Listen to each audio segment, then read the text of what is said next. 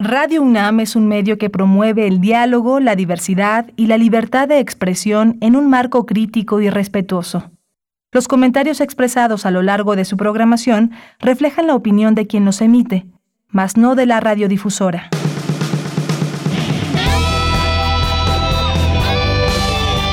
Prisma RU. Relatamos al mundo.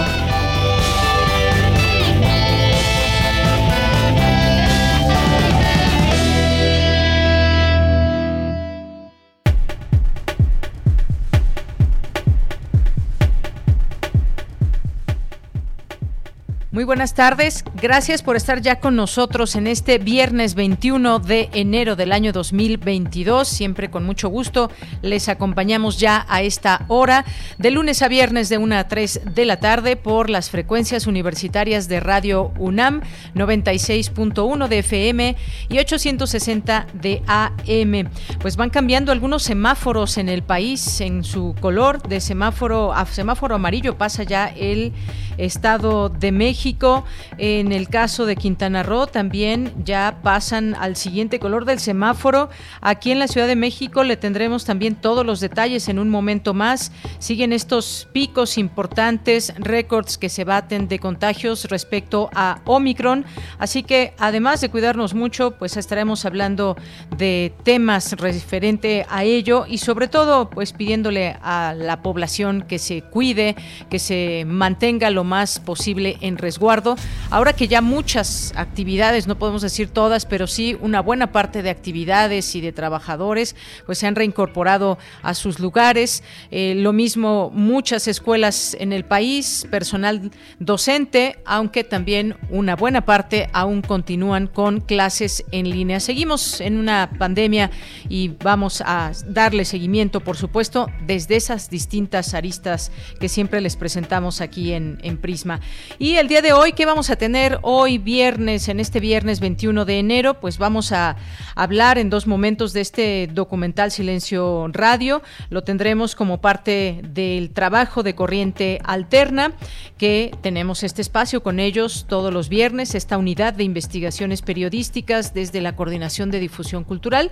Y también tendremos, le vamos a presentar una entrevista que le realicé a la periodista Carmen Aristegui con motivo de este documental Silencio Radio, aunque bueno, pues también evidentemente esto nos lleva a platicar de la actualidad. Me pareció una entrevista muy interesante, ojalá que la puedan escuchar en un momento más. Por ahí de la 1.20 de la tarde más o menos estaremos transmitiéndola. Eh, también vamos a conversar con el escritor David Espino, que hace una entrega en este ebook, libro, del libro Acapulco Killer. Y pues evidentemente nos habla como un poco su título lo indica sobre la situación actual en Acapulco Guerrero, un estado con bastante pobreza y un sitio como lo es Acapulco que ha tenido momentos muy importantes a lo largo de, su vida, pero que ahora se encuentra en una situación de inseguridad de llamar la atención. Vamos a platicar con el escritor David Espino. Vamos a tener también, como ya les decía, Corriente Alterna, el Refractario RU con Javier Contreras. Tocaremos ahí varios temas también que han sido noticia a lo largo de la semana.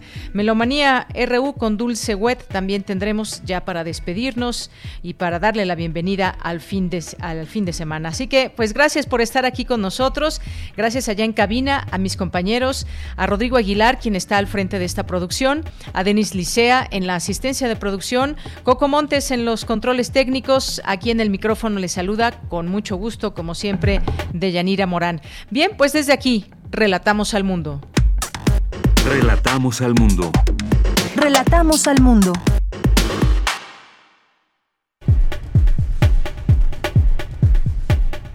En resumen, en este viernes en la información universitaria recibe el rector de la UNAM, Enrique Graue, el grado de doctor honoris causa por la Universidad Autónoma de San Luis Potosí.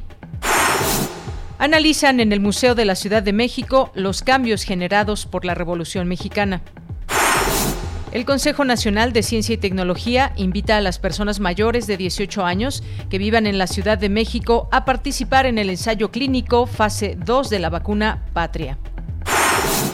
En la información nacional, ante el aumento de casos de COVID-19 y de hospitalizados, el Estado de México pasará a semáforo amarillo el próximo lunes.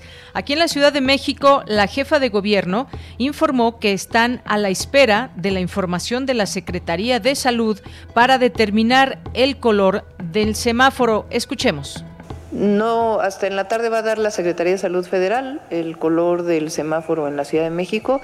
Es importante adelantar que nuestra estrategia es vacunar y dar la información a la ciudadanía para protegernos, que no se va a cerrar ninguna actividad, cualquiera que sea el, color del semáforo. No sabemos exactamente qué color nos van a poner. Ayer eh, estuvimos hablando justamente, recuerden que la Ciudad de México recibe hospitalización eh, entre el 40 y el 30% o el 20% dependiendo del hospital del Estado de México. Eh, esto es algo muy importante porque ha habido otras ocasiones en que tenemos colores diferentes el Estado de México y la Ciudad de México. Entonces muy probablemente estaremos en la misma condición, pero no queremos adelantar y esperar a la información de la Secretaría de Salud.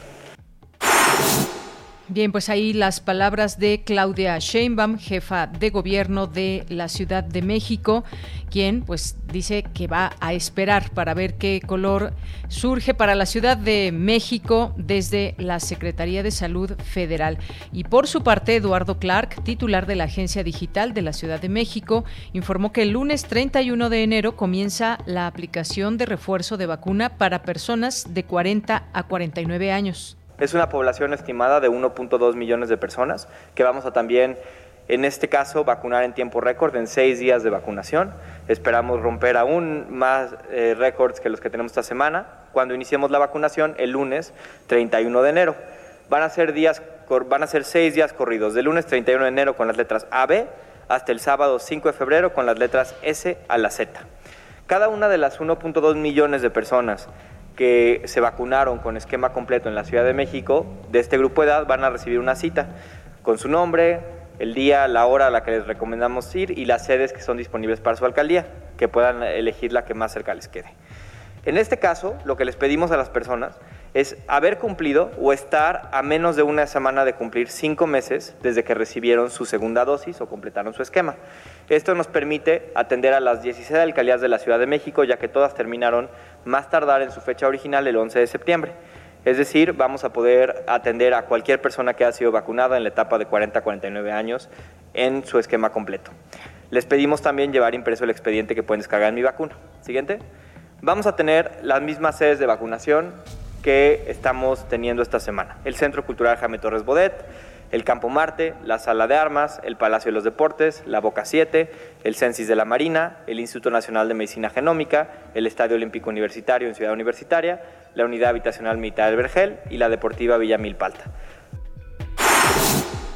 Bien, y el presidente Andrés Manuel López Obrador informó esta mañana que pidió a la secretaria de Energía de Estados Unidos, Jennifer Granholm, analizar, analizar caso por caso a las empresas inversionistas nacionales y extranjeras en el sector energético.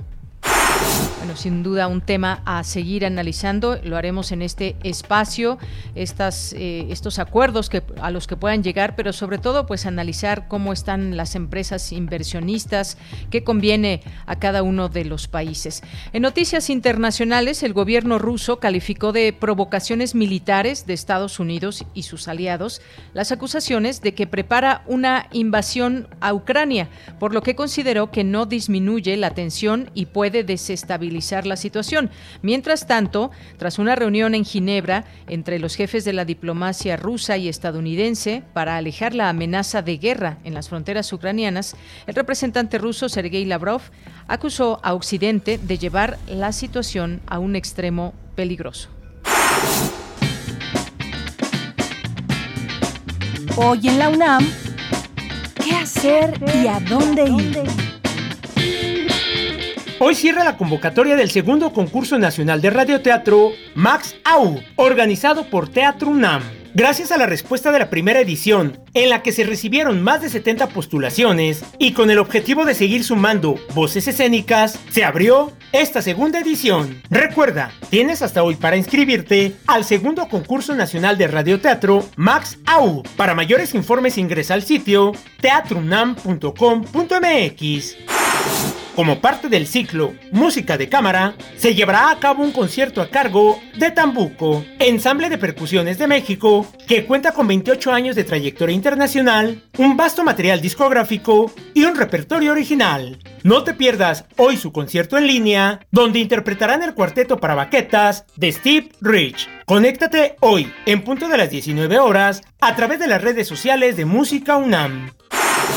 La serie Miocardio, la génesis del sonido, lleva a la audiencia el origen, historia, actualidad y exponentes de la música popular alrededor del mundo, ofreciendo un momento de distensión y apreciación de la música, una atmósfera sensorial para la comunidad radioescucha, con el fin de difundir la riqueza musical popular que existe en el planeta y dar voz a sus creadores. Hoy Miocardio dedica su emisión a Lua Flores, compositora mexicana quien comenzó a escribir canciones desde que le rompieron el corazón. Hoy la música es su canal para comprender la realidad, para hacer poesía de las cosas sencillas que están ante sus ojos. La serie Miocardio, la génesis del sonido, se transmite hoy y todos los viernes a las 18.15 horas, con retransmisión los domingos a las 14.30 horas por las frecuencias de Radio UNAM, 96.1 de FM, 860 de AM, y en línea www.radio.unam.mx.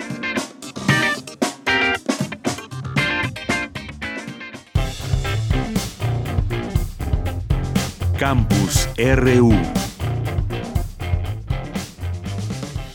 Bien, pues iniciamos nuestro campus universitario en esta, en esta tarde soleada con 18 a 20 grados en la temperatura y bastante viento el día de hoy. Sirve de que se limpia un poco esta enorme ciudad de México. Bien, pues entramos a nuestro campus RU con mi compañera Virginia Sánchez. La autonomía no tiene un concepto unívoco, estático, sino que se conquista día con día mediante su ejercicio en libertad, aseguró el rector Enrique Graue al recibir el grado doctor honoris causa por la Universidad Autónoma de San Luis Potosí. Vicky, te saludo con mucho gusto. Tienes esta información. Adelante. Hola, ¿qué tal, Deya? Muy buenas tardes a ti y al auditorio de Prisma RU. Por su trayectoria profesional y docente, por la guía responsable y ejemplar de la más grande institución pública educativa de nivel superior de Latinoamérica, por su promoción en la colaboración, participación e intercambios académicos tecnológicos con múltiples instituciones educativas nacionales e internacionales, y haciendo difusión de la ciencia y los avances que se han tenido en los centros de enseñanza, coadyuvando a su desarrollo, la Universidad Autónoma de San Luis Potosí entregó el grado de doctor honoris causa al rector de la UNAM, Enrique Graue. Como parte del acto, el rector Graue ofreció la conferencia magistral Los desafíos de la educación superior en este siglo y en un retorno a actividades en el marco de nuestra autonomía, donde enfatizó que las universidades públicas están inmersas en una época de cambios educativos y sociales a los que se debe responder con prontitud y certeza, y se coincide en que se enfrentarán estos retos con la fortaleza de las comunidades universitarias y con la autonomía que les define y caracteriza. Escuchemos al rector. Porque solo desde nuestra autonomía y con una óptica plural y diversa, sin hegemonías ideológicas o atendiendo a circunstancias políticas presentes que por definición son efímeras, es posible contemplar las posibles posturas y las distintas posturas y vislumbrar rumbos para incidir efectivamente en el bienestar de nuestras comunidades y de nuestra nación. Subrayó que la educación pública es un bien social y su financiamiento oportuno y suficiente es una obligación del Estado, pero también existe el compromiso con la autogestión independiente, con compromiso social, transparencia y rendición de cuentas de cara a la sociedad. Todas estas premisas, puntualizó, son retos que la autonomía exige librar, pues esta no tiene un concepto unívoco estático, sino que se conquista día con día mediante su ejercicio en libertad. Por su parte, el rector de la Universidad Autónoma de San Luis Potosí, Alejandro Javier Cermeño Guerra, destacó que la fortaleza del rector Enrique Graue le ha permitido mantener, a pesar de las adversidades, una trayectoria limpia, ejemplar y productiva. En tanto, la presidenta del jurado de honor de esta Universidad de San Luis Potosí, Sara Ladrón de Guevara González, resaltó la destacada trayectoria académica y calidad humana del rector Graue, así como su defensa por la universidad pública. Escuchemos. Sin duda, el rector Graue ha hecho honor al lema de la UNAM, pues habla en su voz el espíritu humanista, El que Vasconcelos celebrara en la locución, por mi raza hablará el Espíritu. Y también resguarda en su quehacer del día a día la defensa de la universidad pública, la misma que se expresa en el lema de la Universidad Autónoma de San Luis Potosí, que define las metas institucionales. Siempre autónoma, por mi patria educaré. Estas virtudes fueron reconocidas en el otorgamiento justo de la más alta distinción que la Universidad Autónoma de San Luis Potosí puede otorgar, el doctorado honoris causa a don Enrique Graue Vigers, mexicano sobresaliente, con virtudes científicas, humanistas y de liderazgo, con un profundo conocimiento de la realidad nacional que le permite responder a los retos que enfrentamos en el país y en el mundo, dotado de sensibilidad social y aptitudes directivas. Y bueno, también cabe destacar la majestuosa participación de la Orquesta Sinfónica de la Universidad Autónoma de San Luis Potosí, que estuvo acompañando este evento de entrega del grado doctor honoris causa al rector de la UNAM, Enrique Graue. Bella, esta es la información. Vicky, muchas gracias y muy buenas tardes. Buenas tardes. Hasta luego. Pues ahí toda esta información desde ahí, desde la Universidad Autónoma de San Luis Potosí y todo lo que esto implica. Bien, pues analizan en el Museo de la Ciudad de México los cambios generados por la Revolución Mexicana. Cindy Pérez Ramírez nos tiene la información. ¿Qué tal, Cindy? Buenas tardes. Adelante. ¿Qué tal, Deyanira? Muy buenas tardes a ti y a todo el auditorio la Ciudad de México ha sido un lugar codiciado y disputado políticamente hablando. De ella han emergido varias vetas sociales. Estas fueron algunas de las reflexiones del doctor Leonardo Lomelí Venegas, secretario general de la UNAM, durante el seminario Movimientos Sociales Siglo XX y XXI, organizado por la Secretaría de Educación, Ciencia, Tecnología e Innovación. La Ciudad de México tiene gobiernos municipales hasta su desaparición en 1928 se crea el llamado Departamento del Distrito Federal.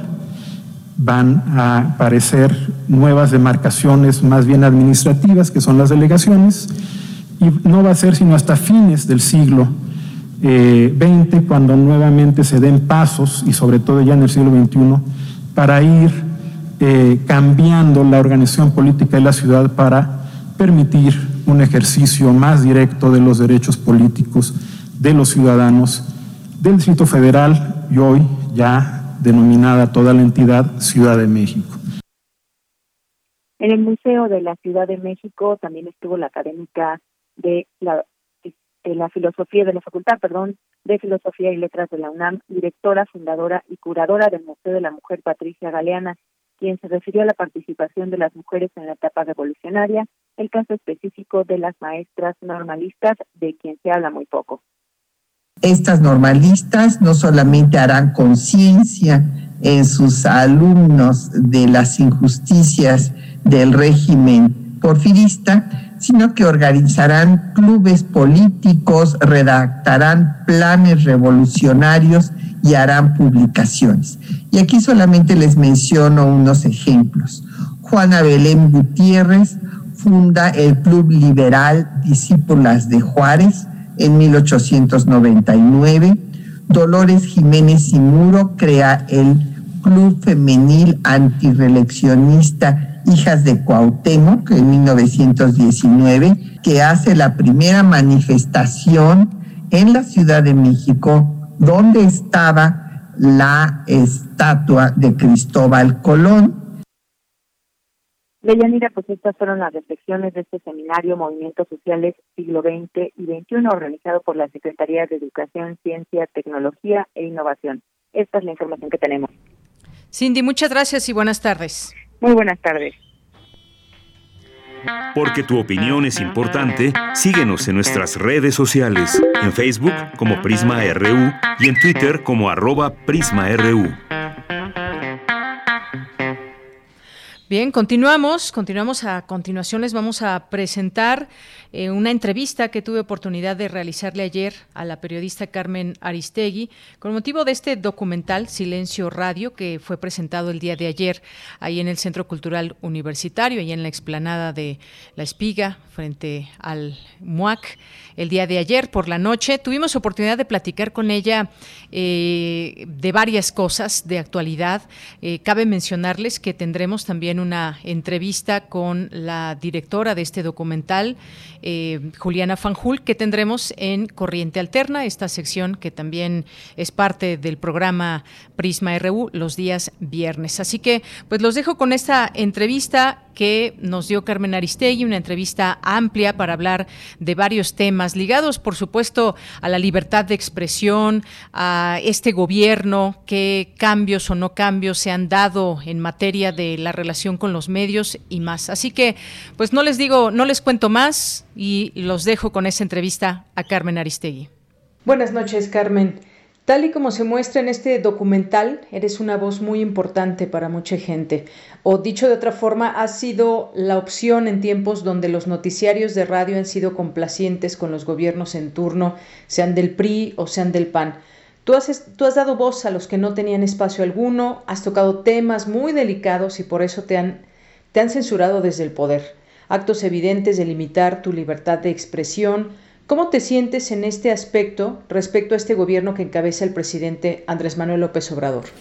Pues mira, como parte del equipo de periodistas del que formo parte, em, eh, estamos haciendo nuestra tarea eh, de la misma manera en que, en que la pudimos hacer en otros momentos, en otras ocasiones, eh, en el entendido de que más allá del gobierno que esté en el poder en el momento en que está ejerciendo el periodista, pues tú tienes que tener la, claridad de que los eh, factores de poder, de que los gobernantes en turno, de quienes ejercen el poder a nombre de los demás, pues deben ser sujetos precisamente del análisis crítico, del seguimiento de sus tareas, de cómo hacen las cosas en relación al gobierno, de las cosas que se tienen que eh, exponer, exhibir en algunos casos. Y pues eh, yo me siento, digamos, comprometida o tan comprometida como me sentí en otros sexenios a seguir haciendo esa tarea a seguir haciendo esa, esa labor para que la audiencia pueda tener información, pueda tener investigaciones, pueda eh, estar eh, siguiendo debate público, eh, ejercicio crítico, discusiones, en fin, todo lo que puede uno ofrecer a través de un espacio de noticias, un, espacio de información.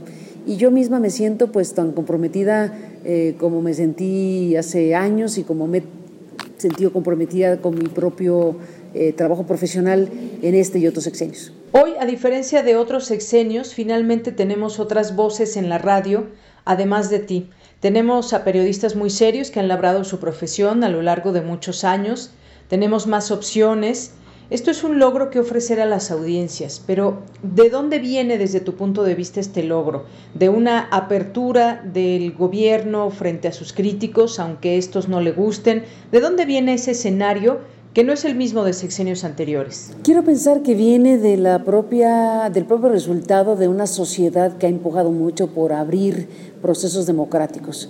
La democracia que hoy tenemos, eh, con las características que hoy tenemos se ha logrado por el trabajo de muchísimas personas.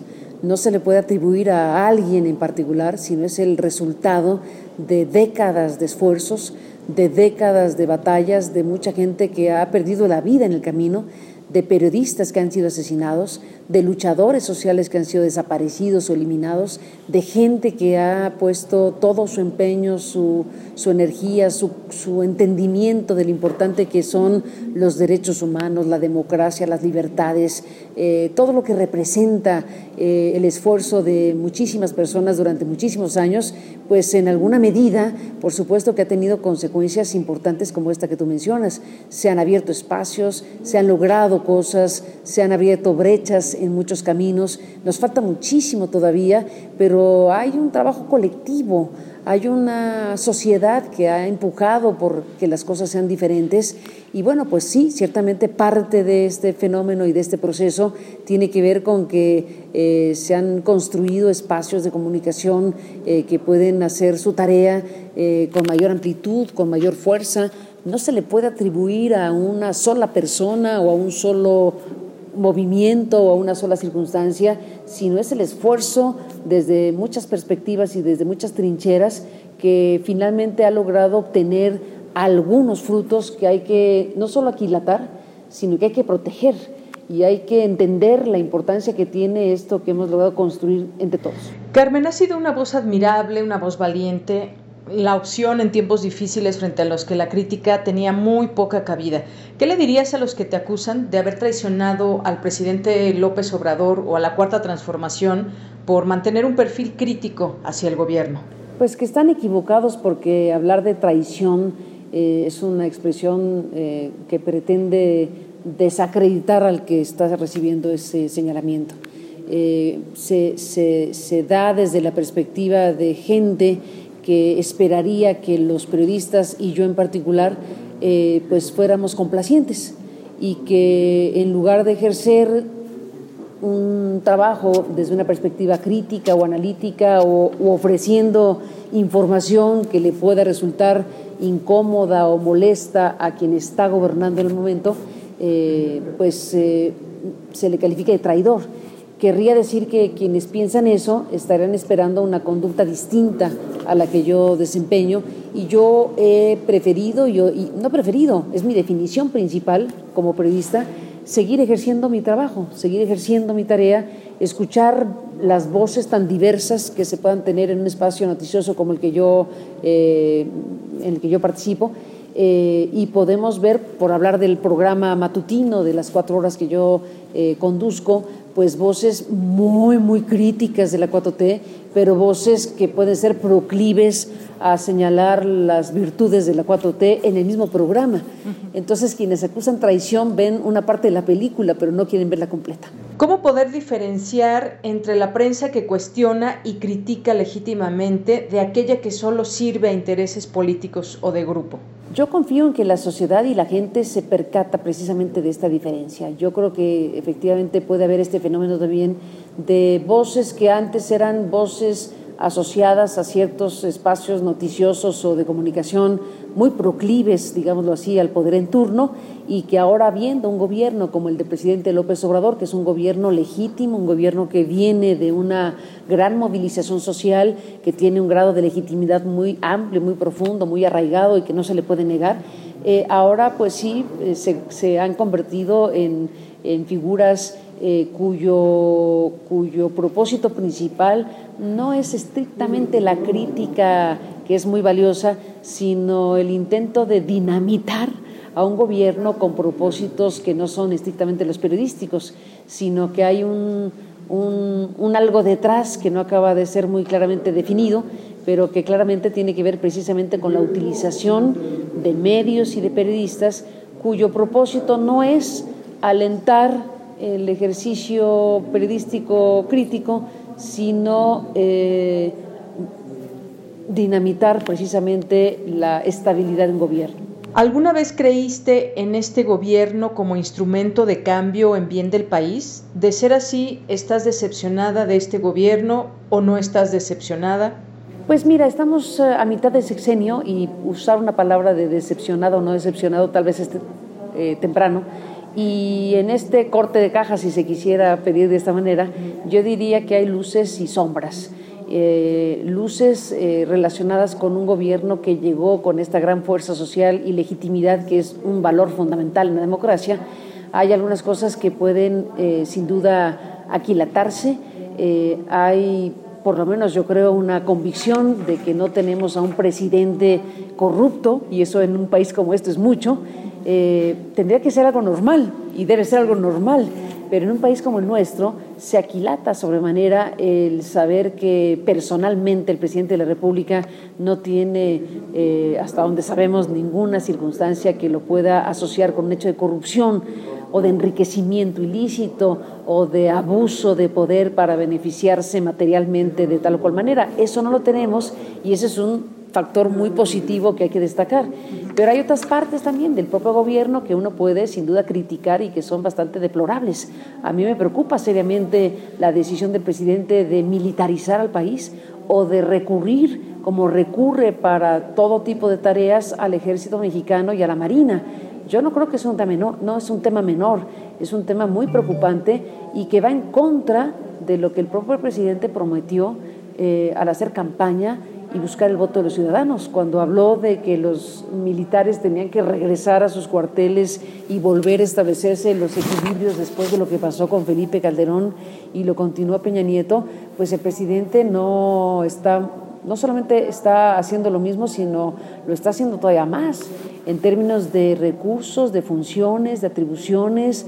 Estamos a punto de vivir una reforma constitucional en donde la Guardia Nacional, que técnicamente tiene un componente civil, eh, aunque en la práctica no es así, pues vamos a ver ya la constitucionalización de, de, que la Guardia Nacional se convierta en parte del ejército mexicano. Esa parte me parece que es sumamente grave.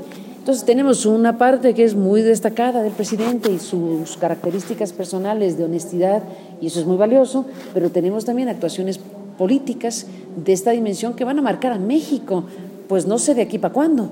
Eh, me parece que también en la crítica que se le puede hacer al presidente, em, eh, su postura calculada de mantener un clima de polarización como una decisión política me parece deplorable.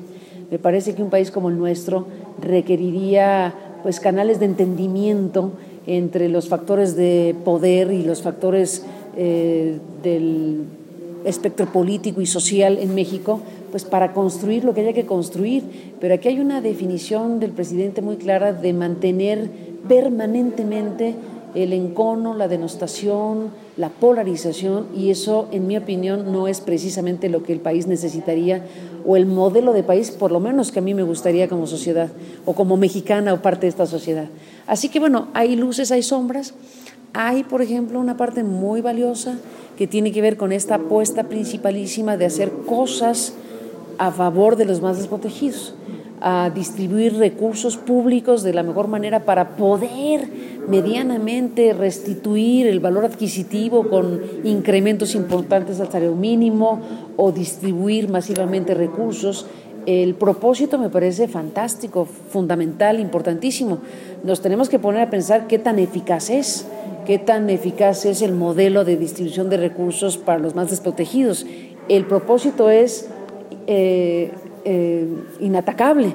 Eh, tenemos que saber qué tan eficiente es.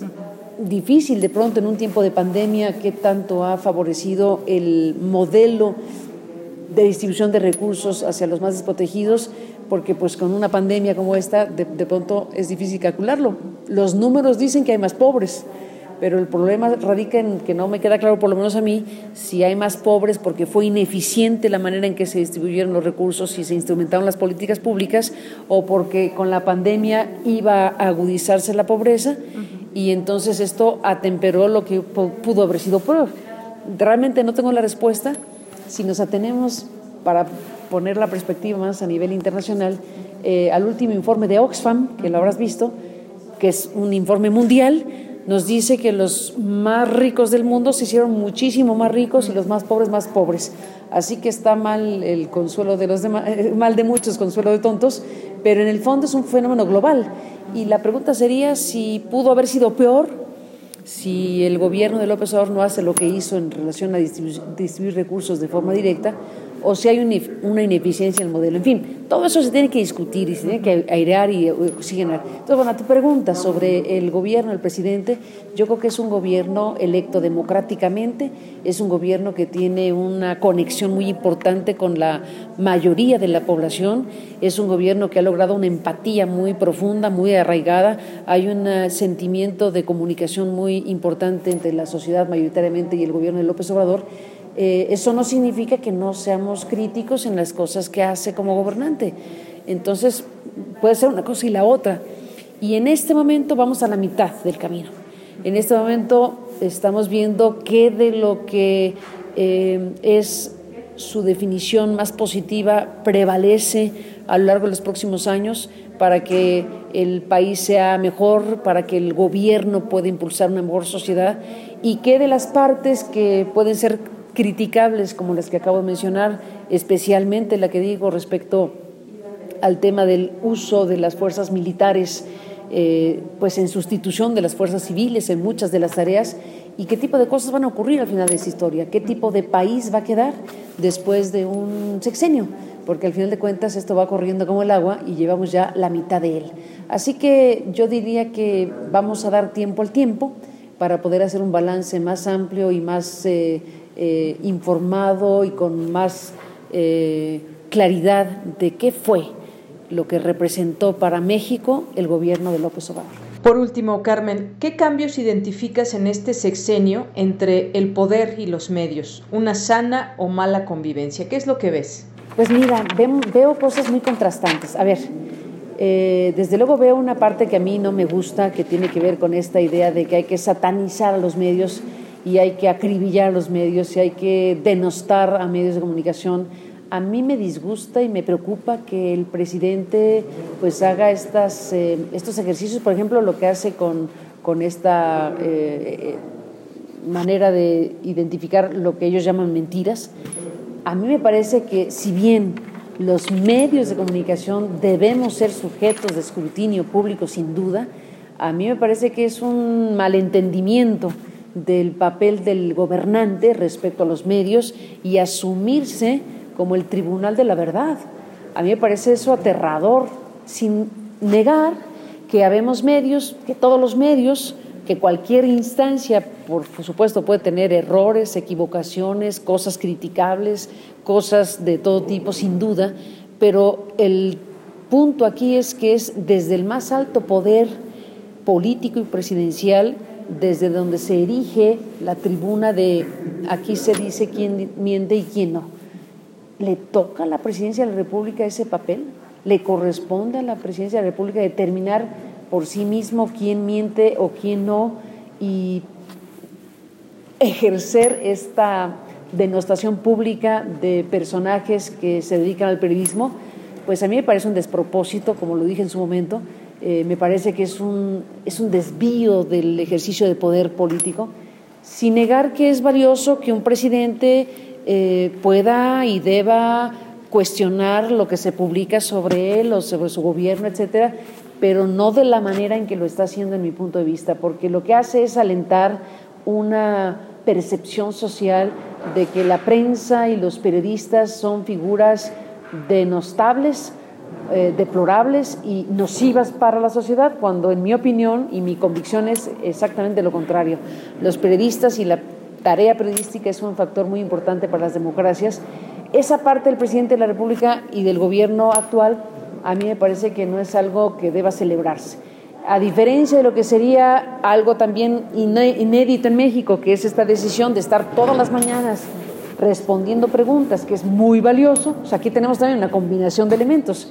No es todo blanco ni todo negro. Al final de cuentas tienes a un presidente que cada mañana eh, se abren las preguntas y ese ejercicio en un país en donde los presidentes no solían dar ninguna conferencia de prensa en su vida, pues es muy importante. Entonces, esa herramienta yo digo que hay que aplaudirla. El problema radica ahora en cómo se está instrumentando la conferencia de prensa de todas las mañanas. Hay eh, una mezcla, hay algunas posibilidades de ejercer eh, la pregunta libremente con filo periodístico y que pueda obtenerse información valiosa de esa pregunta-respuesta, pero también hay una galería de preguntas sembradas o de figuras que están ahí en primera fila que uno dice, pues, ¿qué clase de show es este? Entonces, lo que tendría que ser una contribución sumamente poderosa del presidente para ejercer la libertad de expresión y estar como poder frente a los periodistas y con la perspectiva de pregúntenme lo que sea, eso que es tan valioso, tan importante, tan inédito, pues se ve empañado al final de cuentas con todos estos otros elementos que se han ido injertando a la hora de la hora en la conferencia matutina. Así que en el balance ya no sabe uno que vale más si la decisión del presidente de estar todos los días, que es muy importante, y contestar preguntas directamente en vivo y en directo a los medios de comunicación, o los demás ingredientes que le han ido injertando a ese ejercicio eh, hasta descomponerlo por lo pronto en situaciones que de pronto dan hasta pena. Muy bien. Muchas gracias. Muchas gracias. A ti también. Muchas gracias. Pues esta fue la entrevista que tuvimos con Carmen Aristegui y pues sí, abierta con amplitud en sus respuestas y los hechos como son, más las voces diversas en el cuadrante hoy en día, sí hay críticas, sí, no le gustan al presidente, pues también hemos visto que no le gustan las críticas. Y bueno, no es que antes no hubiera crítica, pero había un desfilar como nunca de dinero para medios de comunicación y para personas, para periodistas en, en particular, que pues bueno, hay cosas que faltan por cambiar, por supuesto. Se disminuyó una gran tajada de dinero para, para medios de comunicación, así directamente. Hoy en día también pues se siguen dando acuerdos o convenios de publicidad para otros y lo que han, lo que han mencionado distintos periodistas es que se quiere transparencia en ello. Se habló en algún momento de tener y esa necesidad de transparentar recursos, que podría ser un cambio importante en este gobierno, pero pues aún falta. Se disminuyó esa cantidad enorme como digo, directamente a veces a periodistas o a los propios medios de comunicación.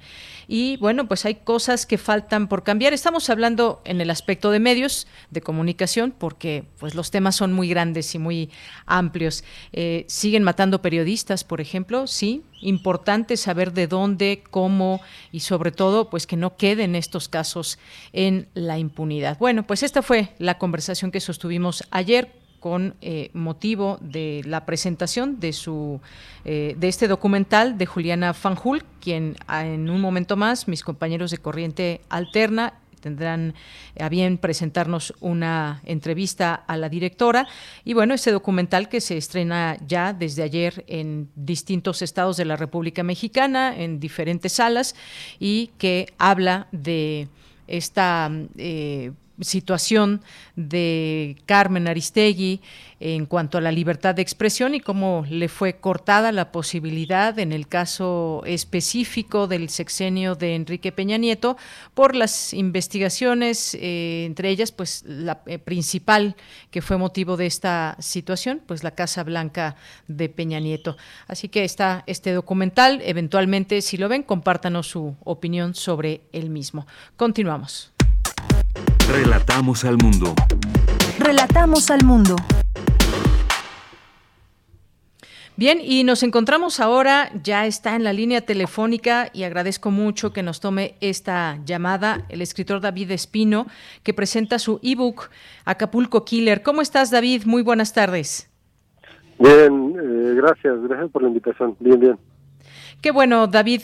Pues platícanos eh, un poco de Acapulco Killer, más allá de que yo te haga algunas preguntas, pero pues eh, me pusiste a pensar al momento de estar leyendo eh, este libro sobre lo que fue Acapulco en algún momento y lo que es hoy, pero también lo que vendrá para este destino turístico. Cuéntanos un poco cómo nos introduces a este ebook para que nuestro público eh, pues sepa de qué se trata y cómo es que eh, tuviste a bien hacer una, una eh, lectura del propio destino, pero también mostrarnos hoy a través de este texto. Sí, em, son ocho historias pues el digamos la línea eh, narrativa la línea que los un, que las une todos pues es la violencia no gente que que ha, la ha padecido no eh, eh, la, la, población de, de, Acapulco que que la padece todos los días que la sufre y además pues aquellas gentes que de algún modo y es otro tipo de violencia de la que no se habla también son víctimas y en este caso terminan siendo victimarios, ¿no? Ellos son muchos de los casos eh, carne de cañón, ¿no? De, de, de, los grupúsculos mayores, ¿no? Eh, quise, digamos, eh, retratar estas realidades en, en Acapulco, hablando de víctimas y victimarios, porque ciertamente no hay unos sin nosotros, ¿no? Eh, y además de la gente de a pie, ¿no? Que trata de salir a flote, en una ciudad tan tan compleja, ¿no? Que se devora a sí misma todos los días, que que, que, que es una vorágine, la verdad de entrar en, estar en Acapulco es es estar en la boca de un gran monstruo, ¿no? Efectivamente, y, y esto que dices me llama mucho la atención de, de son víctimas, pero pasan a ser victimarios. ¿Por qué son víctimas? Porque muchas eh, de estas historias pues nos llevas a los lugares donde habitan, estos muchas veces lugares irregulares, con casas eh, construidas, con pues prácticamente como se puede, eh, lugares donde tienen que ser removidos, donde pasan y pasan las administraciones municipales, de gobierno estatal, y estas personas parecen ser pues invisibles de alguna manera, aunque se hacen presentes como en estas historias que nos platicas, cómo, cómo eh, llegan a sus víctimas y sobre todo nos vas enmarcando también con datos duros lo que es hoy Acapulco en cuanto a inseguridad, en cuanto a quienes visitan eh, hoy en día este lugar, que si no fuera por, como dices, los chilangos, pues otra historia sería actualmente para Acapulco. Fíjate que de esa violencia muy poco se habla y es la violencia de Estado que representa eh, abandonar y marginar a, al grueso de la población. Este, Acapulco, debes de saber, es, el, la ciudad de mayor pobreza urbana del país. Y eh, durante bastantes años, entre 2012 y 2015, fue de las ciudades más violentas del mundo, ¿no? Eh, pero no hay un estudio, digamos, sociológico, desde la antropología social, desde la, desde la criminología, para ver eh, por qué, de dónde surge, ¿no? Y y si tú vas, eh, o sea, más allá del asunto de de, de, este, de, policías y ladrones, ¿no? Pero si tú vas a una colonia marginal, eh, marginada, digamos, de, Acapulco, qué sé yo, este, Simón Bolívar, la Libertadores o, o la Zapata, por ejemplo, ¿no? la calle principal, tú ves cantina tras cantina tras cantina tras cantina y no ves por ningún lado, por ejemplo, una cancha de fútbol, de básquetbol, un centro cultural, una escuela de artes. Es, esa violencia que, que representa ese abandono, eh, los chicos crecen en las cantinas, o sea, los chicos eh, están expuestos completamente y las chicas, por supuesto, ¿no? las muchachas que terminan trabajando en esos lugares, eh, por, precisamente por las condiciones precarias en las que en las que viven, en las que crecen, eh, eso, termina siendo la escuela de los muchachos. Eh, y, de pronto nos preguntamos por qué, ¿no? Por, qué esos muchachos se enrolan en la delincuencia.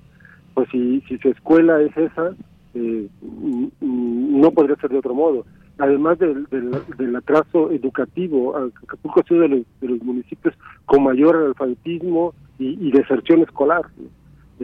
Seguramente un 25% de, de los acapulqueños es analfabeta y 60, 70% no ha terminado no terminó ni siquiera la secundaria.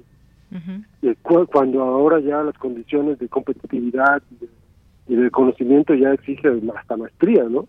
O sea, ya terminar, digamos, primaria, secundaria ya no representa mayor cosa, es igual a nada acá. Entonces, esa violencia de esos chicos, que es que eso a, lo, que son sometidos los chicos, digamos, pues de esa no, no se habla.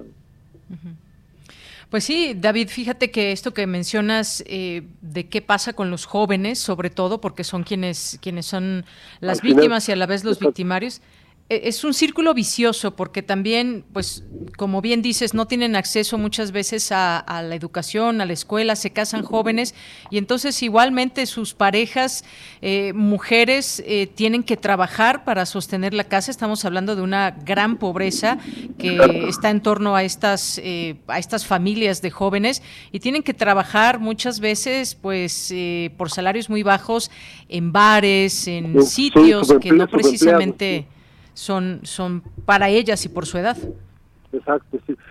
Y, y, sin embargo, fíjate que hay intentos, ¿no? Eh, eh, yo, en una de las crónicas, se llama La Violinista, que hice en, un, en una playa que se llama La Bonfil, que es una playa hermosa, no sé si la conozcas.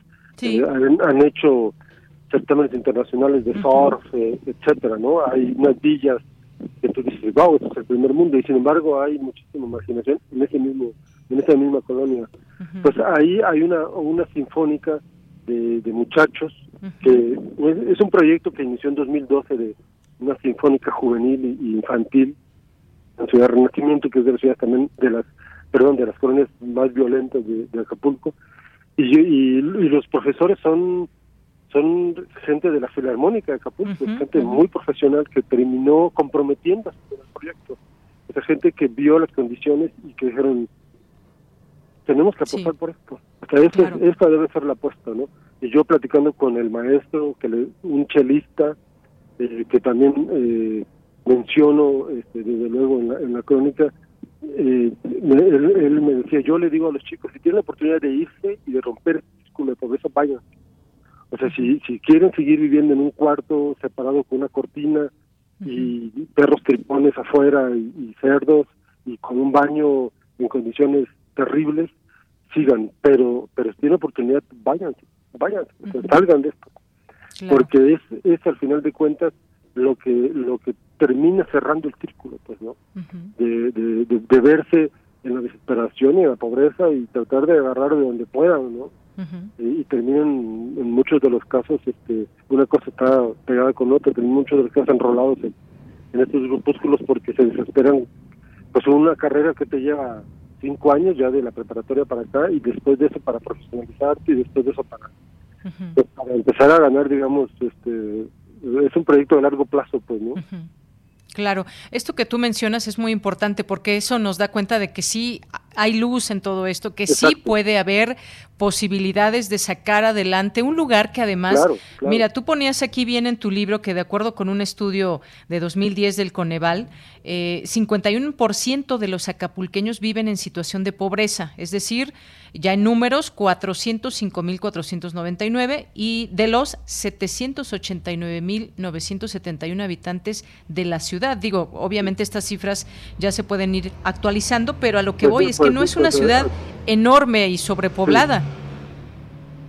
Pues fíjate que el dato, eh, este, por, eh, por, para tristeza, es, sigue siendo vigente. O sea, Acapulco sigue siendo la ciudad más pobre de, de, con más pobreza urbana de, de, Acapulco. Algunos algunos datos cambian para mal, ¿no? Sí, este, sí, me imagino. Y eso también lo, lo, apunto en, en la introducción. Eh, ciertamente los datos son fluctuantes y van cambiando de, un momento para otro, pero no es el caso de Acapulco. También el caso de los desplazados ha sido para mal. De, de 12 mil pasaron a 18 mil. está incrementando. Sí, efectivamente, estos datos de, pobreza en Acapulco que pues son reconocidos por los gobiernos federales, estatales, eh, se inició, hay que recordar esa cruzada nacional contra el hambre, por ejemplo que fue un rotundo fracaso, por cierto. Y acá en, en, la colonia Simón Bolívar, por cierto, fue donde pusieron el primer comedor que, que, estuvo infuncional y que ahora está abandonado, ¿no? Nada más está el logotipo ahí.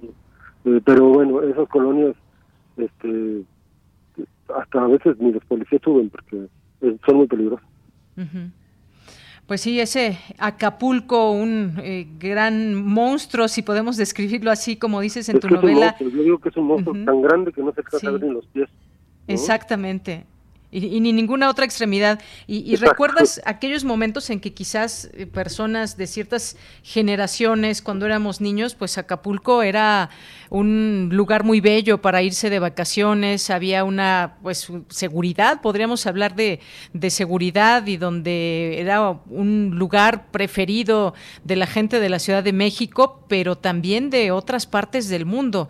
Eh, momentos en donde los Spring Breakers, por ejemplo, llenaban las playas, las albercas, y había una derrama económica importante que ahora ya no se tiene. Hasta 2013 todavía iban 2013. este, porque 2012 fue el año, 2012-2013 fue de los años con mayor eh, violencia, de, digamos, esos que le llaman homicidios dolosos, con mayor índice de, homicidios dolosos, eh, crímenes pues, de, con a, mano armada, etcétera. Este y pues ya Student City que es la, que era la la compañía que los traía, pues ya no vio las condiciones para traer a los muchachos, se le llevó a Cancún, me parece, Puerto Vallarta, Y así se ha ido perdiendo el sector turístico internacional. Porque bueno, pues los connacionales pues, se vienen, ¿no? Al final de cuentas, ellos este pues vienen un fin de semana y, y, se van, y es ellos los que han mantenido un poco a flote, pero tomando tomando un poco el comentario que dices de cuando éramos niños e íbamos, pues ya existía la, eh, esa inseguridad, pero pero en la no la percibíamos tanto. La costera estaba estaba así como que era intocada, ¿no? Era intocable. Pero en las zonas sea, esa pobreza latente y esa inseguridad era era muy común en las, en las colonias. Y visible, claro. Eh, sí, y era, y era de un Acapulco que no se hablaba. Eh, y antes se pasaba, bueno, se sigue sin hablar, y antes se pasaba por por las colonias, precisamente, imagínense, cuando uno venía de, de México para o de Chilpancingo para, para Acapulco, uno pasaba zonas como la, la cima, este, eh, este, la garita, eh, colonias como los lirios, etcétera, pero ahora ya no, ya hicieron el maxi túnel y el maxi túnel te, va, te lleva directamente a la costera, ¿no? Es decir, ya no ves esas colonias. Así es. Ya ni siquiera eso, pues. Y luego, también si te quieres ir para la zona de diamante, ya no pasas absolutamente por ningún lado, desde, la caseta tomas otro tramo que te va a dar, que te lleva directamente a la zona de diamante. Es decir, ya está borrado esa, esa parte, esa, parte es, es como echar la mugre abajo de la, de la alfombra, ¿no? Cuando uno no hace la Uh Pues sí, un destino turístico explotable aún, esta parte que tú dices de, de, Acapulco Diamante, como bien dices, pasa uno por la carretera y directamente te lleva ahí para no pasar por ese Acapulco Acapulco tradicional, digamos, si le podemos poner un nombre. Pero más bien, más bien Acapulco urbano, ¿no? O al urbano. Porque si te quieres ir a la costera tienes que pasar forzosamente por la zona donde está Ciudad Renacimiento, donde están las cruces, un pedazo de, de, la Zapata, hasta que llegas a los al maxitúnel, pues, ¿no? Y ahí te vas, vas a dar directamente a la, costera, pero por, por una, una avenida que se llama Avenida Farallón. Pero pero ya e, ese, ese, ese empeño por, por saltar, por esos saltos de para que no veas lo feo de la ciudad, eh, creo que ha sido contraproducente. Así es. Bueno, pues sí, una ciudad de contrastes, porque me imagino también todas las ganancias que ha habido para la gente que tiene dinero para invertir en una pues, discoteca, en un hotel. también hay, también son los menos, pero también hay muchos millonarios. Son los menos los que viven en las zonas exclusivísimas, las grises, por ejemplo. Sí, que hay zonas exclusivas. Son casas como de maqueta, pues, ¿no? Tú ves esos lugares y pues, tampoco estás Acapulco, ¿no? O esto debería ser Acapulco, así es.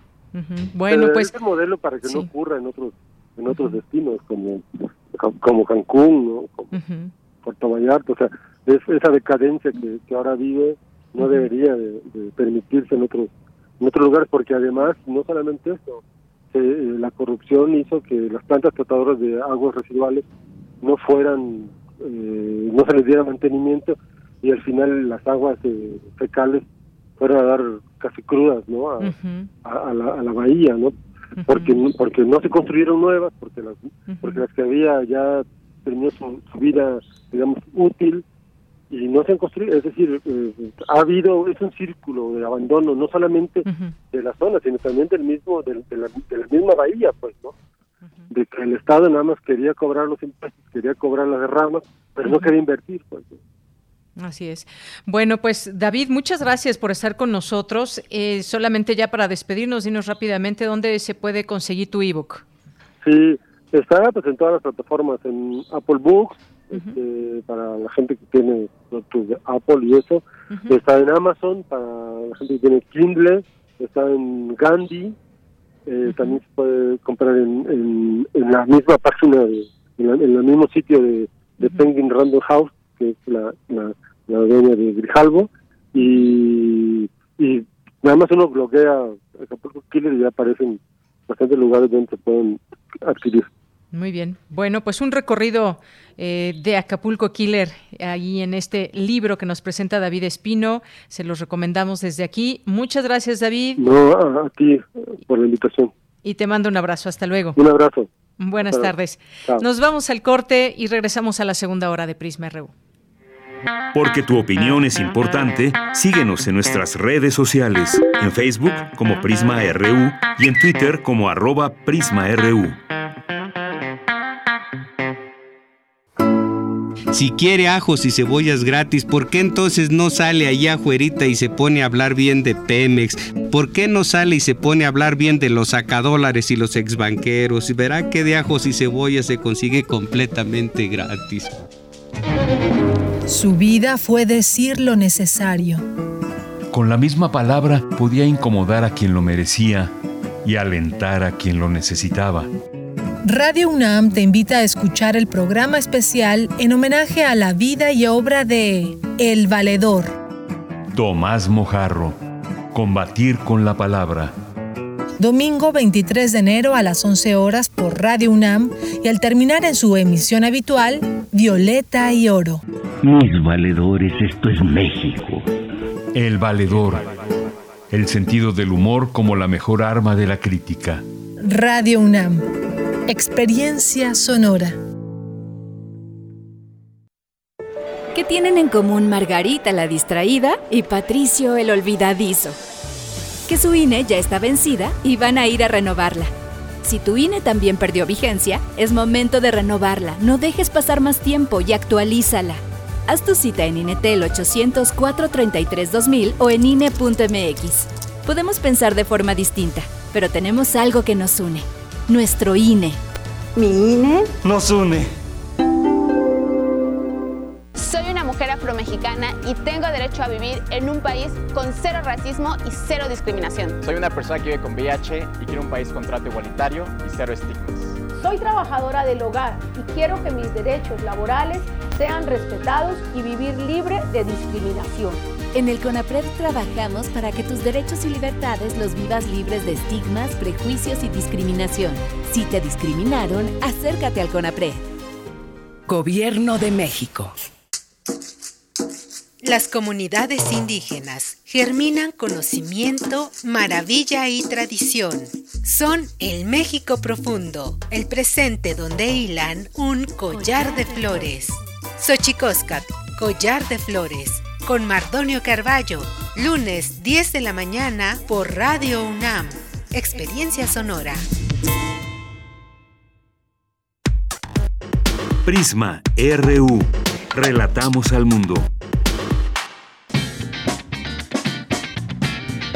Mañana en la UNAM, ¿qué hacer y a dónde ir? Radio UNAM te invita a disfrutar de la temporada de retransmisiones de la serie Islas Resonantes, bajo la conducción de Cintia García Leiva. Este espacio sonoro presenta entrevistas con especialistas de diversos terrenos disciplinares, así como sesiones de escucha dedicadas a temas puntuales de la sonoridad, puestas en relación con otros quehaceres de la cultura y la ciencia. Este programa radiofónico propone una aproximación a nuestra cotidianeidad, entendida más allá de la visualidad y más allá, también, de la idea de lo sonoro vinculado únicamente al oído. Mañana sábado 21 de enero se retransmitirá el programa Sonido y Conquista, el cual, en 16 piezas y 20 participantes, reflexiona sobre 500 años de colonialismo. La retransmisión de la serie Islas Resonantes se llevará a cabo todos los sábados en punto de las 19 horas a través de nuestras frecuencias 96.1 de FM, 860 de AM y en línea a través del sitio www.radio.unam.mx.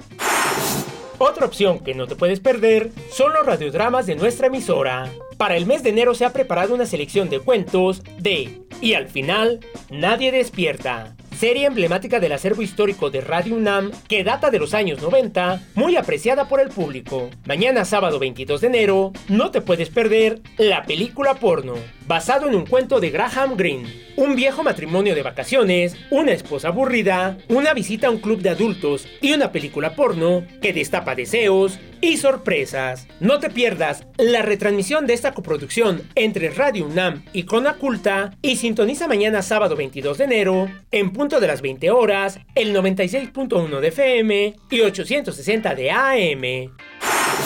No te puedes perder Tomás Mojarro, Combatir con la Palabra, programa especial en memoria de Tomás Mojarro, escritor, crítico, intelectual y maestro recientemente fallecido. Con este programa, Radio UNAM le rinde un pequeño homenaje, recuperando diversos archivos sonoros en los que el valedor define en sus propias palabras la época que le tocó vivir escucharemos los avatares de sus inicios literarios, así como fragmentos de sus programas más recordados en los que fue construyendo un periodismo punzante y crítico a través de un peculiar estilo que combinaba la reflexión lúcida con un inigualable sentido del humor. El programa especial Tomás Mojarro, Combatir con la Palabra, se transmitirá este domingo 21 de enero a las 11 horas por el 96.1 de FM y 860 de AM. Acompaña a la doctora Sandra Lorenzano en una emisión más de la serie Violeta y Oro, todas las voces, coproducción de Radio UNAM con la Coordinación para la Igualdad de Género de nuestra máxima casa de estudios. Esta revista radiofónica busca generar diálogo, análisis y reflexión en torno a la perspectiva de género, las diversidades sexogenéricas y sus respectivos ecos en la cultura. En este programa convergen el espíritu crítico, la libertad de expresión, el rigor de la investigación, la creatividad del medio sonoro y la palanca transformadora de la Universidad Nacional. La meta de Violeta y Oro, todas las voces, es crear contenidos que respondan a problemáticas actuales como la desigualdad y la violencia de género en un espacio que reúne todas las voces para estimular el diálogo con la comunidad universitaria, siempre desde una perspectiva transversal. El programa del próximo domingo 23 de enero se centra en el libro Ya no somos las mismas y aquí sigue la guerra, escrito desde la violencia que nos atraviesa como sociedad y como mujeres para apostarle a la sororidad, al abrazo y a la esperanza. Esta obra fue publicada por Grijalbo y por el portal periodístico independiente Pie de Página, coordinado por la escritora, documentalista y periodista Daniela Rea, quien será la invitada de esta emisión. Violeta y Oro, todas las voces, se transmitirá este domingo 23 de enero al concluir el programa especial Tomás Mojarro, Combatir con la Palabra. Para Prisma RU, Daniel Olivares Aranda. Estamos de regreso aquí en Prisma RU. Muchas gracias por su atención, por permanecer con nosotros en este día viernes 21 de enero del año 2022. Seguimos transmitiendo con muchísimo gusto para todos ustedes y tenemos tenemos todavía en esta hora, pues tenemos la información internacional, tenemos Corriente Alterna que pues como les decía, nos van a hablar de este documental Silencio Radio, nos van a presentar una entrevista con Juliana Fanjul que ya también habíamos tenido aquí en este espacio de Prisma RU en Cultura con Tamara Quirós. Y bueno, pues ahora también vamos a tener esta perspectiva desde Corriente Alterna. Vamos a tener Refractario RU con Javier Contreras y cerraremos con Melomanía con nuestra querida Dulce Wet. Y bueno, por lo pronto mandar saludos. Siempre es un placer recibir sus comentarios todos los días de lunes a viernes entre una y tres de la tarde y también después, por supuesto, si ustedes quieren seguimos recibiendo sus mensajes. Y además, bueno, entre toda la programación de Radio UNAM, destacar esta, eh, este homenaje a Tomás Mojarro, no se lo pierdan, ya nos comentarán en todo caso el lunes acerca de este programa. Bien, pues mandar saludos a quienes nos están escuchando, a Luis M. García, nos pregunta que si fui ayer a la presentación, sí, ahí estuvimos, Luis, muchas gracias ahí en Silencio Radio. Rosario Durán también nos dice, estamos, estaremos con oreja lista. Ramón PG, también Refrancito nos dice, espero que un foro en el que estoy termine a tiempo para escuchar eh, Prisma RU. Y nos dice, mi problema particular no es con la periodista Carmen Aristegui, es con la marca que a pesar de que sus colaboradores han sido exhibidos una y otra vez, siguen teniendo espacios para atizar. Es la opinión de Refrancito, muchas gracias. Jesús Abraham nos dice, es un logro compartido en el que también están incluidos las y los comunicadores que mediante su esfuerzo y su compromiso con la información, poco a poco se han eh, labrado espacios al rato pendiente con la entrevista. Sí, esto que mencionas es un punto importante. Hay ahora voces, mucho, muchas otras voces diversas eh, que podemos escuchar, nos gusta este, no nos gusta el otro, y tenemos opciones, pues quizás eh, algunas con las que podamos coincidir o no, pero antes había como, estoy hablando de la radio, por supuesto, no de otros medios, había como una línea solamente sin ninguna curvatura eh, que pues se dedicaba a dar información sin hacer mayores críticas. Bien, muchas gracias. Eh, le mandamos saludos, por supuesto, también a Adriana Varillas, Edgar Chávez García, Gerardo Vera, muchas gracias. Edgar también nos dice aquí que que fue un antes y un después de escucharlo 98 a 2021 cuando estudié el bachillerato revelador abrumador tanto tanto que tuve que dejarlo años la pedagogía que desvendarse uno los ojos es el legado. Agradezco. Saludos, Edgar Chávez García. Eh, muchas gracias. Eh, Doris Morales, le mandamos muchos saludos. David Castillo, también muy buenas tardes y buenas tardes a los invitados y por supuesto a las conductoras. Gracias, David. Eh, también petición de propuesta musical. Hoy no dijimos de las de las propuestas musicales, de las complacencias, pero bueno, nos, nos pone aquí una David, si nos da tiempo, prohibido olvidar de Rubén Blades.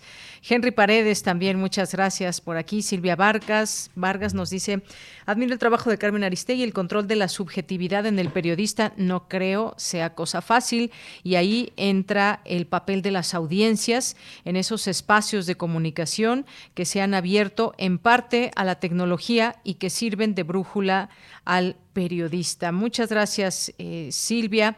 Sí, eso de la subjetividad, pues incluso se habla de que pues no, no, no existe a la hora de generar contenidos. Se trata muchas veces de no opinar al respecto, aunque todas y todos tenemos una opinión, aunque seamos periodistas, reporteros y más, siempre hay una tendencia política que podamos tener y pues lo importante es saberla combinar con, con, el trabajo diario que se tenga. Gracias Mario Navarrete, gracias Alfredo. Eh, gracias también aquí a Refrancito, a Jorge Morán Guzmán también nos dice, adelante con las noticias de hoy, de Yanira Equipo, petición musical From Russia with Love. Muchas gracias. Eh, Muchas gracias. Dice que está pasando con la relación de Carmen Aristegui con la presidencia. Pues la que escuchamos todos los días, Jorge, que es una suerte de eh, oportunidad de escuchar distintas voces que pueden estar en contra o incluso a favor del presidente. Gracias también a Jorge que nos dice la crítica a las voces de la radio y la televisión es un logro de la sociedad civil. Participemos para ampliarla y fortalecerla. Totalmente de acuerdo, Jorge. Muchas gracias. Gracias también aquí a, Rosario Durán que nos habla nos manda un abrazo y dice Día Internacional del Abrazo Virtual. Bueno, pues nos unimos a esos abrazos virtuales. Andrés Mar, en excelente entrevista, muchas gracias. Bonito viernes y fin de semana a todos en la audiencia. Gracias, Andrea. Gracias por tu comentario. Eh, también muchas gracias aquí a Refrancito, que nos dice que se omite el nivel de debate y análisis que se hacen en sus mesas y sus portales, donde justamente se busca el enfrentamiento y la polarización con análisis mal hechos por sus colaboradores. Presidencia también hace uso político de datos, pero lo desmienten mal, nos dice con respecto a esta entrevista que tuvimos. Gracias, Refrancito. Salvador Medina también, eh, Luis M. García nos dice bien por Aristegui al señalar el grave problema de la creciente militarización del país, instituciones, seguridad pública, atribuciones del Estado, cuando el compromiso debe seguir siendo regresar el ejército a sus cuarteles. Gracias. Eh, Luis Gavipterix, eh, le gustó mucho la entrevista. Gracias. Eh, también a Rosario Durán, muchas gracias. Salvador Medina, también le gustó mucho la entrevista. Dice, quedan pocos programas críticos en la radio y que ella se encuentra en uno de ellos. Eh, Chris Morris también, refrancito, eh, gracias aquí por los comentarios. José Ramón Ramírez, interesante entrevista, me hace reflexionar en lo siguiente. ¿Será que el diagnóstico del Ejecutivo descarta la actuación de los civiles para ciertas actividades administrativas y que la mejor opción es la administración militar, con lo cual se debería demostrar su eficacia? Muchas gracias, José Ramón. José Luis Sánchez nos manda muchos saludos, buena entrevista de tu parte, lo que pones en evidencia es la soberbia. Al, ahora eh, su retórica de la periodista me queda clara, acusa sin aportar prueba alguna de siembra de preguntas a modo en la mañanera porque solo ha asistido a una. Muchas gracias, eh, José Luis. Gracias por los comentarios. David Castillo también nos dice que Aristegui sigue siendo eh, la señora periodista. Gracias por la entrevista. Eh, incisiva, más no insidiosa. Gracias, David, Oscar Sánchez, Jorge Morán. Muy buena entrevista y oportuna. La sociedad civil ha logrado mayor libertad y movilidad de expresión. Fortalezcamos estas voces y que aparezcan nuevas. Y cuidado con Radio Fórmula, Radio Centro, Televisa, TV Azteca. Bueno, Jorge, pues Carmen se escucha por Radio Centro y pues bueno, creo que es una radio que se ha abierto para distintas opciones y, y en todos los medios de comunicación hay gente muy valiosa Claro que hay una, puede haber una línea editorial clara de parte del medio, pero quienes trabajan desde dentro son quienes sostienen como periodistas con un trabajo profesional a todas estas estaciones o televisoras que mencionas. Muchas gracias, Jorge, por el comentario. Híjole, creo que ya no me va a dar tiempo de seguir leyendo más, pero bueno, a ver qué, qué más. También aquí estos comentarios sobre el libro de Acapulco Killer, nos dice Refrancito, hace unos años me invitaron a una fiesta de El Rena, el Renacimiento, sí, justamente de esto se habla en el libro. Eh, y vaya que fue una experiencia extrema, el bello Acapulco que merece seguir siendo un foco de desarrollo y no muestra más cruda de la desigualdad, la frivolidad eh, chafa y el crimen. Oscar Sánchez, qué gran encuentro para aquellos que intentamos tener información útil para entender la realidad política. Carmen está respaldada por su trabajo tajante y realmente crítica de la clase política en todos los colores y direcciones. Una periodista que trabaja para la sociedad. Gracias, eh, Oscar. Y gracias también eh, aquí a todos ustedes que nos están escribiendo. Gracias por todos sus mensajes. Y también Mayra que nos dice, me veré muy mal solicitando esta canción, Los Cojolites Sembrando Flores, para entrar un poco animados el fin de semana. Bueno, si da tiempo, ahí ya la tiene anotada también la producción. Muchas gracias, eh, Mayra. Y pues gracias a todos ustedes. Vámonos a la información. El CONACIT invita a participar en el ensayo clínico de la vacuna patria. Cristina Godínez con la información. Buenas tardes, Deyanira. Un saludo para ti y para el auditorio de Prisma RU. Esta convocatoria está dirigida a todas las personas mayores de 18 años que vivan en la Ciudad de México que cuenten con un esquema completo de vacunación contra la COVID-19. El estudio fase 2R está diseñado para obtener resultados intermedios en un corto tiempo, lo que permitirá avanzar de manera acelerada a la siguiente fase del estudio clínico. El reclutamiento para el estudio fase 2R comenzó en diciembre de 2021 y concluirá una vez que se complete el número de participantes requerido. Esta vacuna mexicana es un desarrollo de laboratorios Avimex con el apoyo y coordinación conjunta del CONACIT mediante financiamiento y acciones de articulación interinstitucional y de coordinación de la política de innovación en nuestro país. Las pruebas preclínicas y el estudio clínico fase 1 han sido superados con éxito. Los resultados son prometedores en cuanto a la seguridad y el potencial de Patria para proteger contra el virus causante de la COVID-19. Para corroborarlo, el CONACYT convoca a participar de manera voluntaria en el estudio clínico fase 2R para evaluar el uso de la vacuna Patria como refuerzo en personas previamente vacunadas con esquema completo. Para participar en los estudios clínicos de la vacuna Patria es indispensable cumplir con los siguientes requisitos. Es necesario tener 18 años o más, vivir en la Ciudad de México, contar con buen estado general de salud y tener un esquema completo de alguna de las siguientes vacunas contra la COVID-19. Cancino, Sinovac, Sputnik, Pfizer, Johnson ⁇ Johnson, AstraZeneca y Moderna. Asimismo, se requiere no haber presentado enfermedades respiratorias durante los últimos 21 días, no estar embarazada ni en periodo de lactancia y no estar participando en otro protocolo de estudio clínico. En caso de presentar alguna enfermedad crónica, las y los participantes voluntarios deberán comprobar que está controlada y bajo supervisión médica, estable y sin cambios en el tratamiento durante los últimos tres meses. Para mayor información o registrarse, las personas interesadas pueden visitar la página del CONACIT. Ahí encontrarán todos los detalles. Deyanira, este es mi reporte. Buenas tardes. Gracias, gracias Cristina. Muy buenas tardes. Nos vamos ahora a las breves internacionales a través de Radio Francia.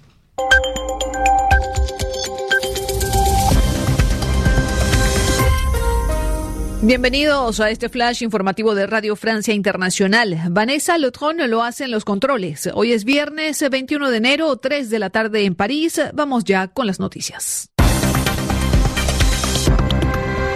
Andreina Flores.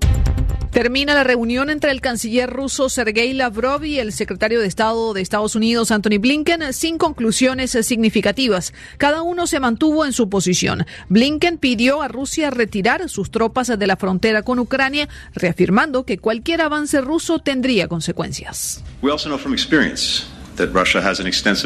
Sabemos por experiencia que Rusia tiene un amplio abanico de jugadas para agredir, además de la acción militar, incluidos los ataques cibernéticos, las tácticas paramilitares y otros medios para promover sus intereses de manera agresiva sin utilizar abiertamente la acción militar.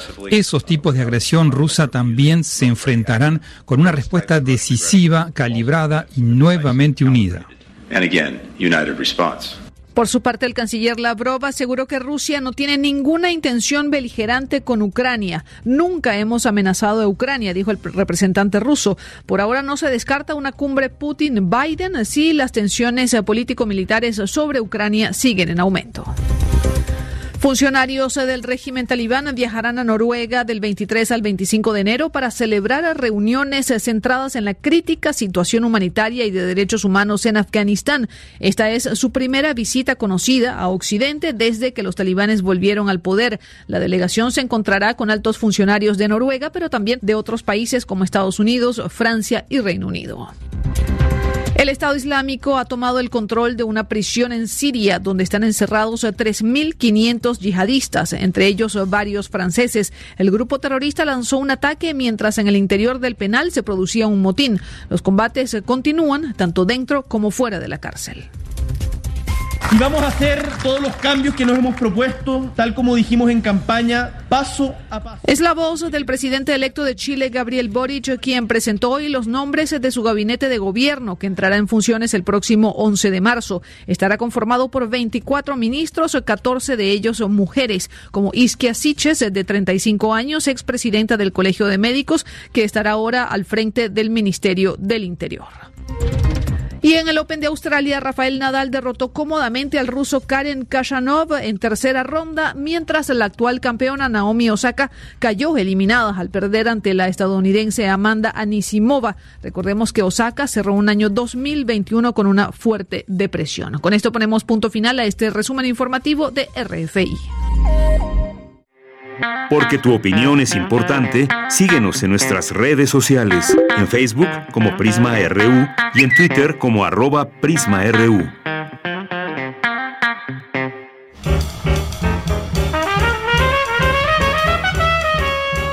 Corriente Alterna. Periodismo veraz y responsable. Un espacio de la Coordinación de Difusión Cultural, UNAM.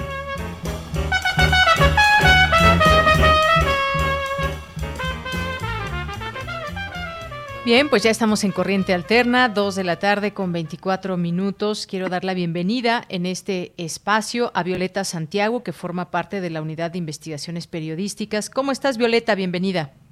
Muchas gracias, Deyanira. Siempre es un gusto saludarte a ti y a toda tu audiencia. Muchas gracias, Violeta. Pues cuéntanos esta entrevista que nos tienen sobre el trabajo de Juliana Fanjul y este documental Silencio Radio.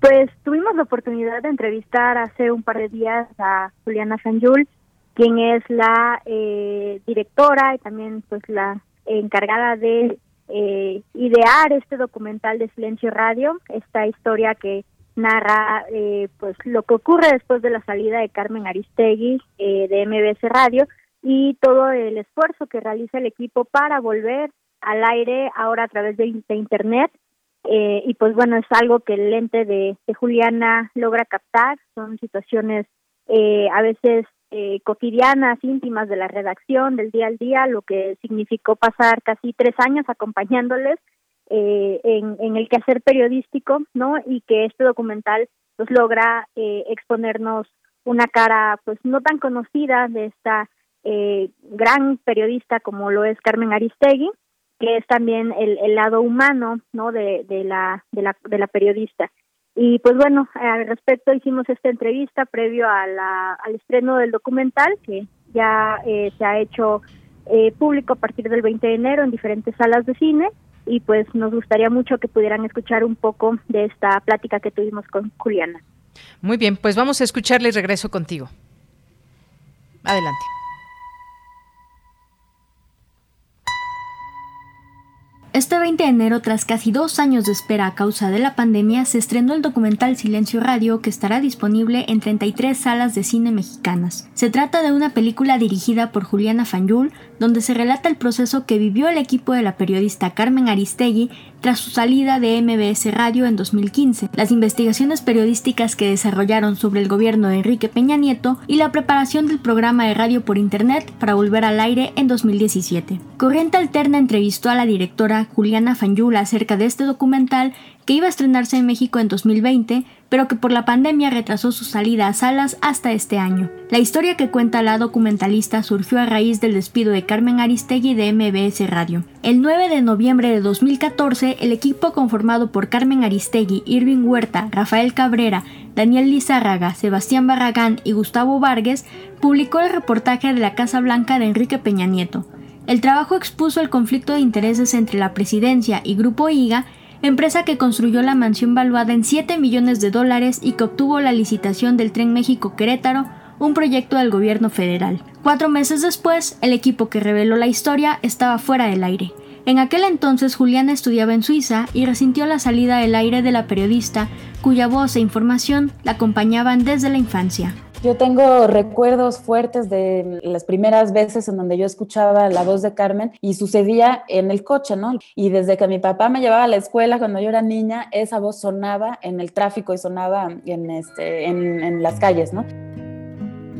Pero con el paso de los días, recuerda la realizadora, Carmen no regresaba a otras emisoras.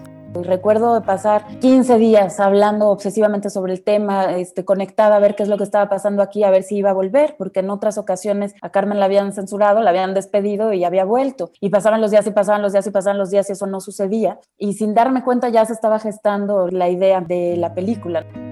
Con apoyo de la radio Televisión Suisse, Juliana regresó a México dispuesta a plantearle su idea a la periodista. Su primer encuentro ocurrió en el centro de la Ciudad de México, luego de una conferencia de prensa.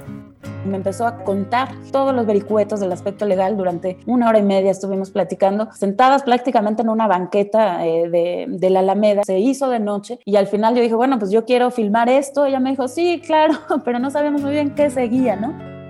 Así comenzó un trabajo de filmación que se extendió por tres años entre 2015 y 2018. Durante este tiempo, la directora descubrió que su historia sobre la censura de Aristegui y su lucha por regresar frente a la audiencia mexicana también era una crónica del sexenio de Enrique Peña Nieto.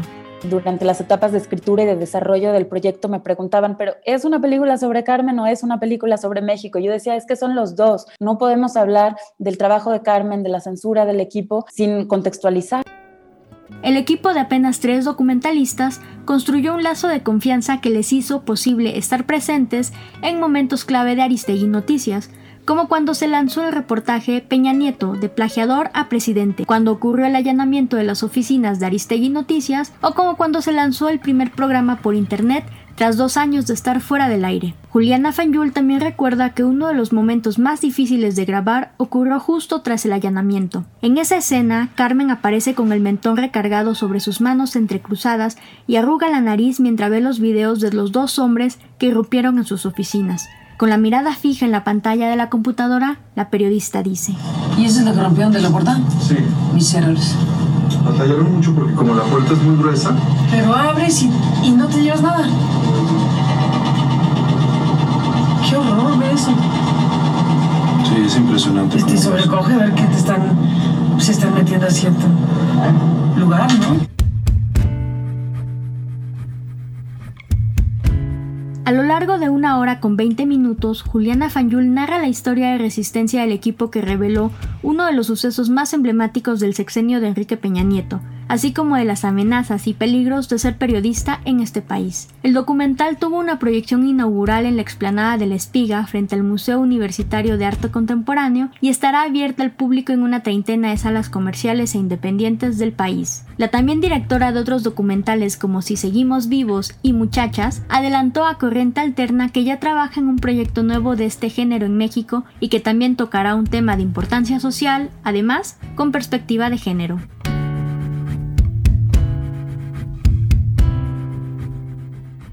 Informó para Corriente Alterna Violeta Santiago.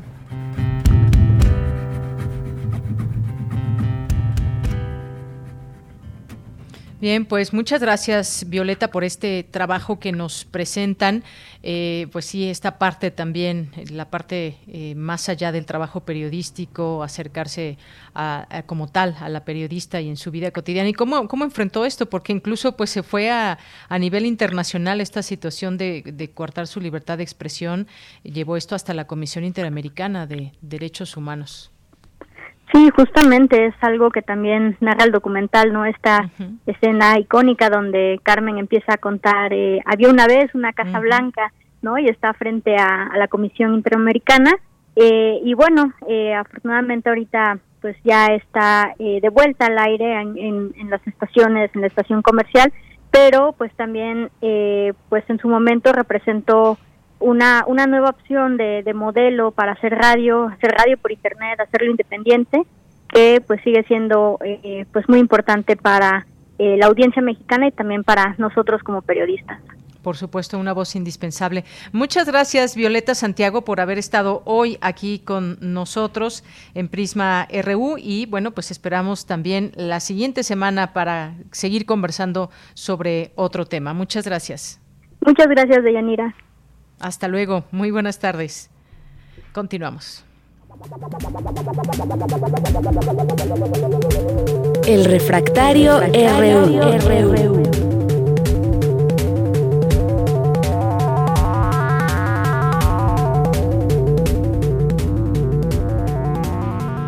Bien, pues nos vamos ahora a esta sección Refractario RU con Javier Contreras, quien es maestro en Derecho, maestro en la Facultad de Derecho y en la FES Acatlán, que nos acompaña todos los viernes para hablarnos de algunos temas, algunos temas que han impactado mediáticamente para eh, su análisis. Y vamos a comenzar con esta polémica en el DIF y el tratamiento diferenciado de niñas y niños víctimas de violencia. El caso específico de Mariana Rodríguez y Samuel García, gobernador de Nuevo León. ¿Qué tal, Javier? ¿Cómo estás? Muy buenas tardes. Hola, ¿qué tal, Deyanira? Muy buenas tardes para ti, para todo nuestro amado auditorio, el Prisma RU. Pues efectivamente se trata de una polémica que me parece, por decirlo menos, miserable por parte del actual gobernador constitucional de Nuevo León y de, su esposa, esta famosa influenza. Vamos las cosas muy claro. ¿Qué pasa en Nuevo León como para pasar de una gobernatura como la del Bronco a esta y que nadie sea culpable de nada y que sigan ocurriendo este tipo de eventos tan lamentables en la República y en este caso a nivel local? Es de resaltar esta situación, pero por varios temas, incluso también con una queja soterrada a las y los colegas en medios de comunicación. Tenemos este caso de este bebé, este niño de cinco meses del DIF Capullos, que fue eh, sustraído de esta eh, dirección del sistema de integración familiar del DIF, donde pues se habla de un proceso de adopción express por un fin de semana, eso no existe ningún cochino protocolo de toda la República y menos del DIF.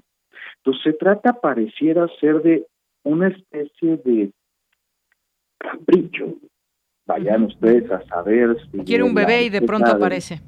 Efectivamente, del gobernador o de la esposa del gobernador para tener a un bebé y algunos todavía osan defender a la pareja eh, gubernamental diciendo que al menos se le dio una oportunidad a este bebé de poder vivir una vida diferente. Estamos hablando de un menor de cinco meses, difícilmente se acordará, al contrario, si en algún momento le muestran alguna fotografía de lo sucedido, pues más bien se podrá ubicar que se trata de una víctima indirecta hasta de trata de personas, como lo ha denunciado la organización Save the Children.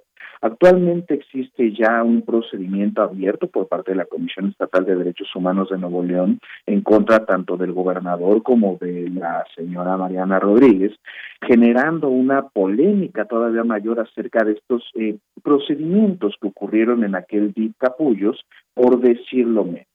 Aquí lo que tendríamos que tener muy presente es que hay un conjunto de irregularidades muy graves en el manejo de las infancias vulnerables en este país y cuando menos en el caso de Nuevo León de forma específica. Y cuando me refiero al tema del tratamiento diferenciado en materia de violencia contra niños, no hay que dejar de lado que este bebé se hizo famoso posiblemente por la propia influencia social que tiene la señora Mariana Rodríguez. Pero ¿qué tenemos también, por ejemplo, del caso del bebé muerto en el penal de San Miguel? Claro que está en medios de comunicación, pero uno tiene que dedicarse a esos temas para saber cómo ha evolucionado el caso. ¿Qué ha ocurrido con este tipo de circunstancias? ¿Por qué hacemos más caso de los caprichos de un gobernador que de estos temas de graves violaciones en materia de derechos humanos? Y no porque no sea importante lo del niño de cinco meses sustraído para una adopción express, sino porque estamos dando un tratamiento diferenciado y me parece lastimero de las infancias vulnerables en este país. Efectivamente, eh, pues yo nada más quiero hacer énfasis en que hay muchas personas que tienen un trámite con las distintas autoridades para poder tener a un pequeño o una pequeña en adopción y les tardan a veces años, años en que puedan tener, pese a que cumplen con todos los requisitos y demás, son muy lentos estos, estos procesos. Hay gente que desde hace mucho lo está intentando y no puede todavía tener a una pequeña un pequeño en casa. Y bueno, pues ahí el desconocimiento expreso de, de la ley por parte del gobernador, eh, que no se lo imagino, pero ahora ya hay esta suerte de quejas eh, en torno a mostrar el, en video el rostro del niño de cinco meses que, pues bueno, lo vulnera finalmente y pues el DIF ahí con su compromiso dice de aplicar las medidas necesarias para erradicar prácticas irregulares e ilícitas. Un poco tarde, eh, Javier, pero bueno, vámonos al otro tema muy importante también, el debate energético en México con este Parlamento abierto eh, que ha comenzado en el Congreso y pues esta visita en este marco de la secretaria de Estados Unidos, Jennifer Granholm, a México en este ramo. Efectivamente, Deyanira, se trata de uno de los momentos más importantes que podríamos vivir en este momento en la vida pública del país. Eh, con los proyectos que tiene la llamada cuarta transformación, pues puede que este sea el debate de mayor calado que hasta el momento se tenga.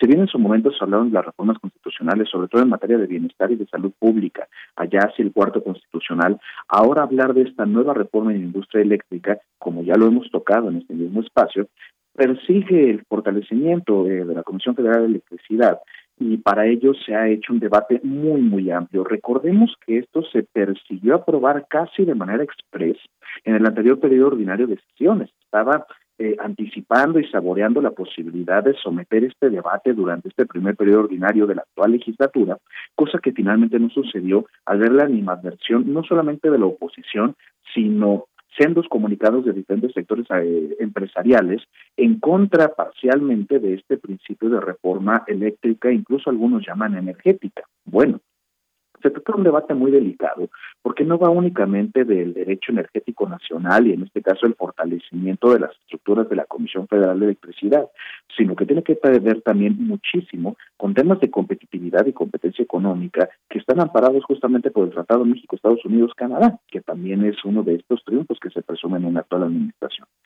Por ello es que es importante la visita de Jenny de Granholm. Cuando viene la secretaria de Energía de Estados Unidos a hacer estas charlas con el presidente López Obrador y con parte de su gabinete, viene justamente a traer un mensaje por parte de la administración de Joe Biden para poder hablar de una asociación con México en específico en materia de energías limpias. No obstante, parece que hay un mensaje, si no de beneplácito, cuando menos sí de aceptación, cuando se concluyen los procedimientos para la adquisición de la refinería de Deer Park a partir de ello, podríamos ver que el debate va a ser sobre todo de carácter nacional en respeto a la soberanía energética mexicana, pero también con una apertura ya que se puede anticipar por parte de la oposición.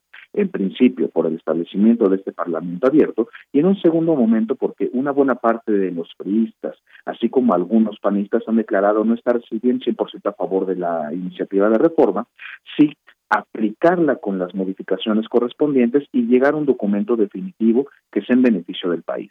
Eso en consecuencia nos dice algo. Claro que había un área de oportunidad, si no es que muchas, que mejorarla la anterior reforma energética, lo que pareciera entonces frágil. Si ahora tenemos un debate abierto de esta reforma en materia eléctrica, podríamos incluso pensar en próximas revisiones de todo el compendio energético mexicano.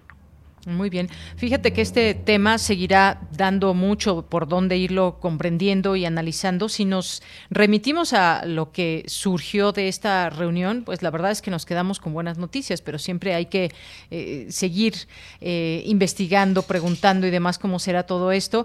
Eh, esta secretaria Jennifer Granholm de Energía, pues ayer que estuvo en México, sostuvo esta reunión también con Rocío Nale, el canciller Marcelo Ebrard, del propio presidente López Obrador. Y pues bueno, se hicieron varios análisis y ella afirma que su país será un gran aliado de México en energías limpias y que pese a los temas en los que debe trabajarse, al final de cuentas van a ser fuertes eh, aliados y que apoyen firmemente una economía también norteamericana fuerte. Esto de energías limpias me hace también ya eh, pues eco en todo esto que queremos migrar como planeta a eh, explotar las energías, las energías limpias para darle un respiro al planeta. Y te digo, si nos vamos con respecto a lo que se dice eh, oficialmente después de estos encuentros, nos quedamos con buenas noticias, pero iremos viendo si esto poco a poco se hace una realidad. Efectivamente, Deyanira, esta es una apuesta a futuro, finalmente. Es bien sabido que eh, el presidente López Obrador puede mostrarse en ocasiones escéptico en el manejo de energías fósiles, pero jamás se ha declarado en contra de las energías limpias. Al contrario, ha mencionado como uno de los objetos de la actual administración impulsar eh, la generación de energías limpias, pero no por eso abandonar la propia historia mexicana y la consolidación de, nuestra, de nuestras empresas energéticas en el país. Ahora bien, creo que será importante aquí tener muy presente el asunto de los tratados comerciales, justamente por los temas de competencia y competitividad, para poder garantizar esa cancha pareja para todos los diferentes competidores en el mercado energético, que me parece que en última instancia, o mejor dicho, en un principio, es lo que estaría persiguiendo la visita de Jennifer Granholm. Efectivamente, Javier. Bueno, pues ya veremos si será un tema a seguir analizando. Y bueno, pues ¿con qué cerramos, Javier, en esta tarde?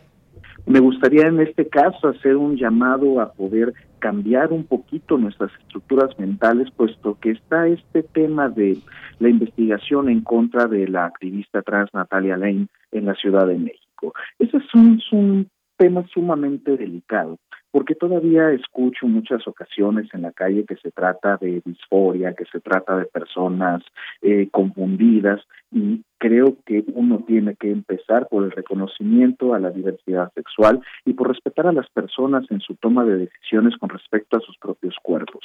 Cuando hablamos acerca de eh, de las personas trans, de la comunidad LGBTIQ+, hablamos de un conjunto de historias que están atravesadas por el miedo, por el temor, eh, por la violencia, que es justamente este caso que ahora relatamos. Hablar de la investigación abierta de la Fiscalía de la Ciudad de México en favor de Natalia Lane debido a este intento de transfeminicidio que ha sufrido, es hablar de un montón de historias que han sido acalladas, en principio porque no llegan a la denuncia y peor aún porque la persona no sobrevive en este caso, eh, en esta clase de ataques pensar en la violencia que constantemente sufre la comunidad trans es pensar en un debate profundo de derechos humanos que todavía tenemos pendiente en esta ciudad y por supuesto en el país.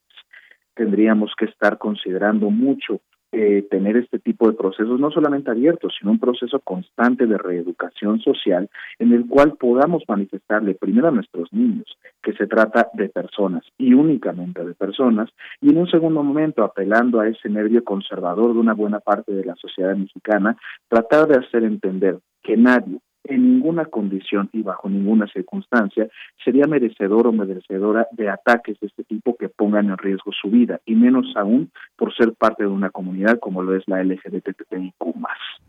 Efectivamente, Javier, y es que pues incluso en algunos medios destacan que pues uno pese a ser uno de los países con más aceptación de la comunidad LGBTIQ+, eh, México pues con estos, ese tipo de casos demuestra que le falta mucho por recorrer todavía, pues en lo que va del año ha habido acciones que atentan en contra de la integridad de las personas que forman parte de esta comunidad. Y pues este caso en específico que mencionas, eh, esta agresión también que hubo a una pareja lésbica en la alcaldía Cuauhtémoc por parte pues de una mujer que no estaba de acuerdo con que se manifestaran su cariño en público y que le daban mal ejemplo a su hijo, bueno pues pobre hijo más bien que está educando con todas estas eh, enormes, eh, pues de alguna manera agresiones contra las personas que, que, asumen una postura diferente a la que ella pueda tener. Y así podemos traer también distintos casos eh, de afortunadamente pues casos esporádicos pero que no deben de seguir sucediendo en un país como México. Me parece que también hay hay muchas cosas que tenemos que seguir todas y todos aprendiendo. Este caso de, la declaración transfóbica de, Gabriel Cuadri también en una entrevista que se le hizo en días pasados y que, pues bueno, ahí con una diputada eh, de Morena, eh, una mujer eh, trans, para hablar sobre los ataques sobre la comunidad. Y bueno, pues lo que dijo es las mujeres van a aceptar que los, los hombres vestidos de mujer entren en los baños y vestidores y compitan contra ellas en justas deportivas. Y bueno, pues por ahí se fue en su, en su comentario. Eso es una cosa, dijo, la otra, la ideología trans lo que está haciendo es tratar de cosificar, de deshumanizar a las mujeres, que dejen de ser mujeres para convertirlas en, como dice la ideología trans, en personas gestantes. Bueno, pues ahí también que se puso en redes sociales este, este caso, Javier. Efectivamente, se trata de declaraciones muy desafortunadas, por no decir miserables, también del tristemente célebre diputado Gabriel Cuadri, y es justamente lo que nosotros tenemos que combatir. Desde el ejercicio periodístico y desde el auténtico cuidado de la libertad de expresión, uno no puede confundir la apertura de medios y de la libertad de expresión con la difusión de discursos de odio y de la intolerancia. En el momento que demos nosotros lugar y partido, pie a la apertura donde se puedan difundir estos discursos de odio, habremos perdido la batalla de la tolerancia y eventualmente perderemos esas auténticas libertades. Confío en que la población que nos escucha pueda eh, abrirse justamente a estos debates para que podamos seguir discutiendo en un marco de respeto y sobre todo recordar que estos son asuntos de la dignidad humana, de derechos humanos. Bueno, pues Javier, te mando un abrazo y hasta el siguiente viernes. Muchísimas gracias, Deyanira, para todo nuestro amable auditorio. Cuídense mucho y que tengan un estupendo fin de semana. Igualmente para ti. Nos vamos ahora con Dulce Wet y su Melomanía RU.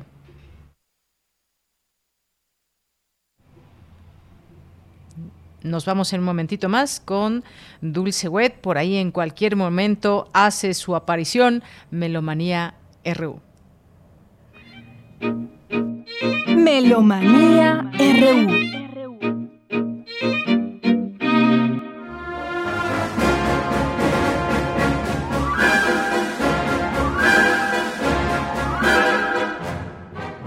Muy buenas tardes, muy buen provecho, muy buen viaje.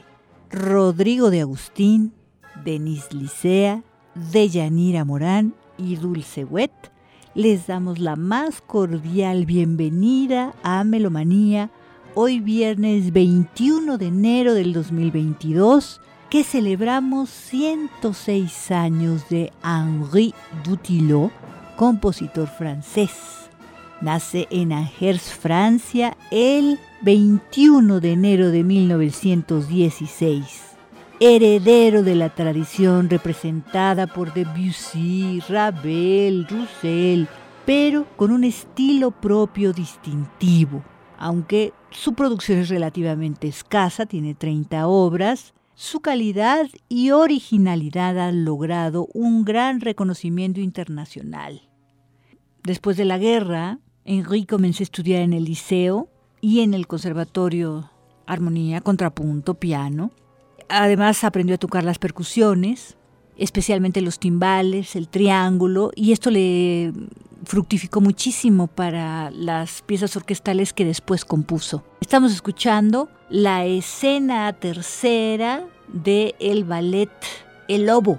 Esto es música del álbum El Lobo, la hija del diablo, del sello BIS, un sello austriaco producido en 2016 con la Orquesta Nacional del País de Loire y Pascal Ropé en la dirección.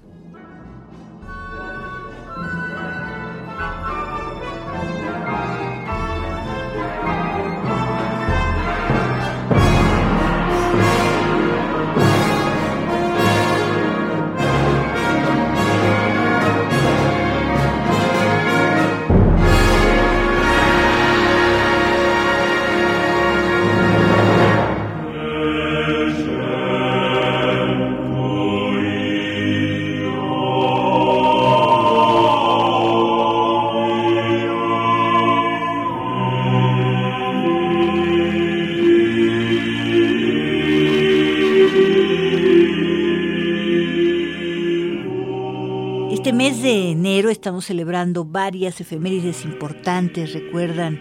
Primero empezamos con los 100 años de Jean-Pierre Rampal, la vez pasada con los 150 años de Alexander Scriabin. Hoy vamos a recordar al director de coro, cantante, compositor sevillano Cristóbal de Morales, que nace el 2 de enero de 1512, hace 510 años. Maestro indiscutible de la música sacra polifónica, la obra de Cristóbal de Morales es considerada, junto a la de Tomás de Victoria y Francisco Guerrero, una de las cumbres de la polifonía española renacentista y la principal representante de la escuela polifónica andaluza.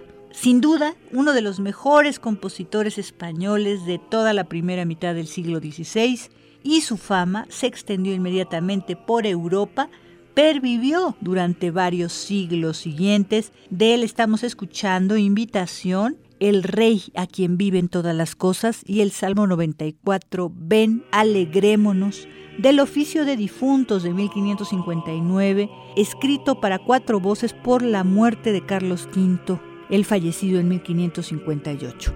Esto es un disco francés, Auvidis, producido en 1992 con la Capilla Real de Cataluña, dirigidos por Jordi Sabal.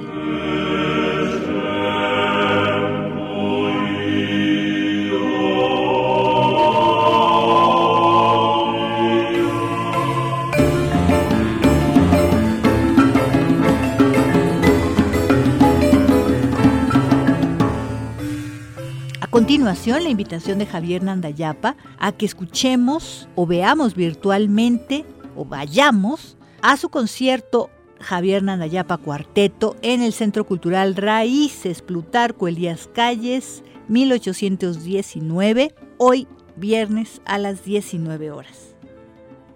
Buenas tardes amigos de Prisma RU, amigos melómanos. Soy Javier Nandayapa y quiero hacerles una invitación. Este viernes 21 a las 19 horas me voy a presentar con mi cuarteto integrado por Mir Nayam en la percusión, Omar Durán en la jarana, Arturo Báez en el contrabajo y un servidor Javier Nandayapa en la marimba y el vibráfono. Estaremos en el Centro Cultural Raíces, ubicado en Avenida Plutarco Elías Calles 1810, en la colonia Banjidal, ahí al sur de la Ciudad de México. O si lo desean, también nos pueden seguir de manera visual. Se comunican al WhatsApp 56 11 68 52 88. Repito el número 56 11 68 52 88 y ahí les pueden dar el enlace tenemos una cuota de recuperación de 200 pesos. Los esperamos. Muchas gracias.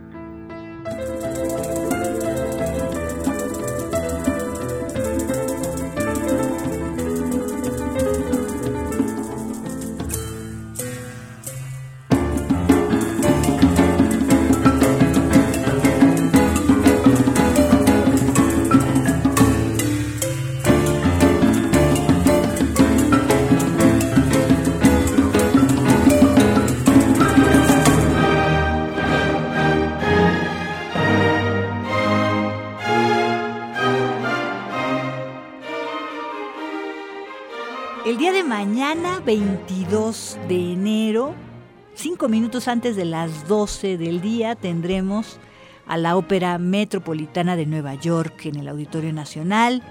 Ustedes recordarán que tiene más de 2.200 teatros y centros de arte en 70 países donde se reproduce esto. Y ahora toca el turno a Cenicienta de Jules Massenet. Esta versión está dirigida por Emmanuel Villon, se divide en cuatro actos con una dirección total de una hora 47 minutos. Es una traducción totalmente al inglés, reducida, realizada por la aclamada libretista, traductora y dramaturga Kelly Rourke. Boletos desde 600 hasta 85 en el segundo piso. Y por ello estamos escuchando el minuet de la Cenicienta con la Orquesta Filarmónica de Hong Kong dirigidos por Kenneth Yang.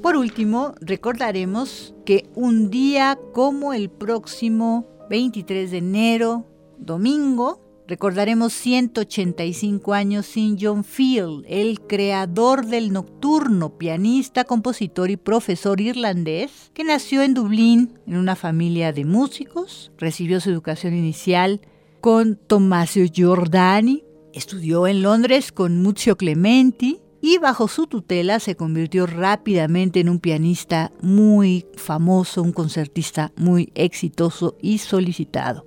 Phil fue muy apreciado por sus contemporáneos y por su interpretación a las composiciones que influyeron mucho en Frédéric Chopin, por ejemplo, en Johannes Brahms, en Robert Schumann y en Franz Liszt.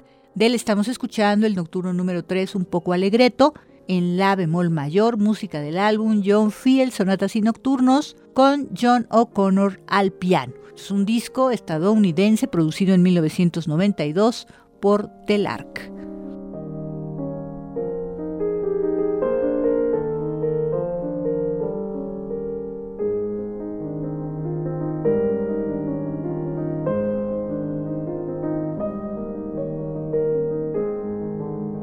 Y hasta aquí, Melomanía de hoy viernes 21 de enero del 2022. Muchísimas gracias por vuestros oídos, por vuestra sintonía. Les deseamos un excelente fin de semana. Nos escuchamos muy pronto. Hasta la próxima.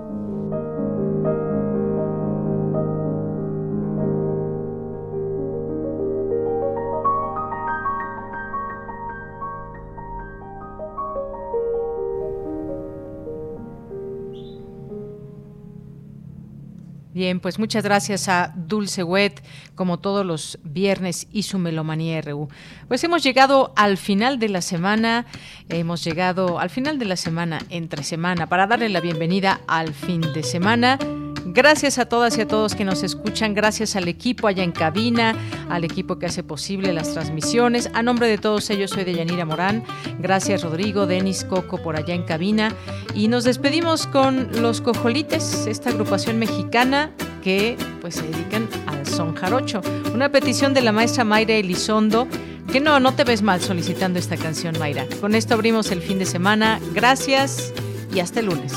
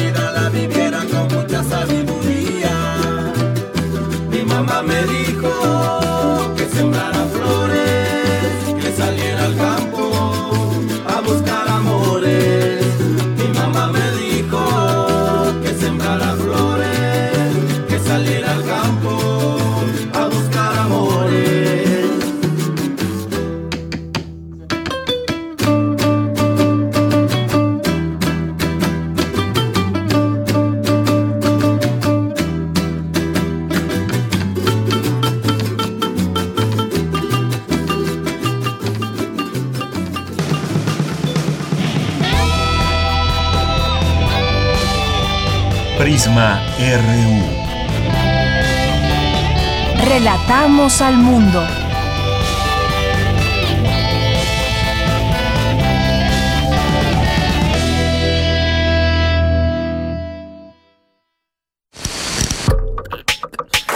Estamos donde tú estás. Por eso, encuéntranos como Radio UNAM en Spotify con nuestras propuestas de música para escuchar por horas y horas. Síguenos y haz clic con nosotros.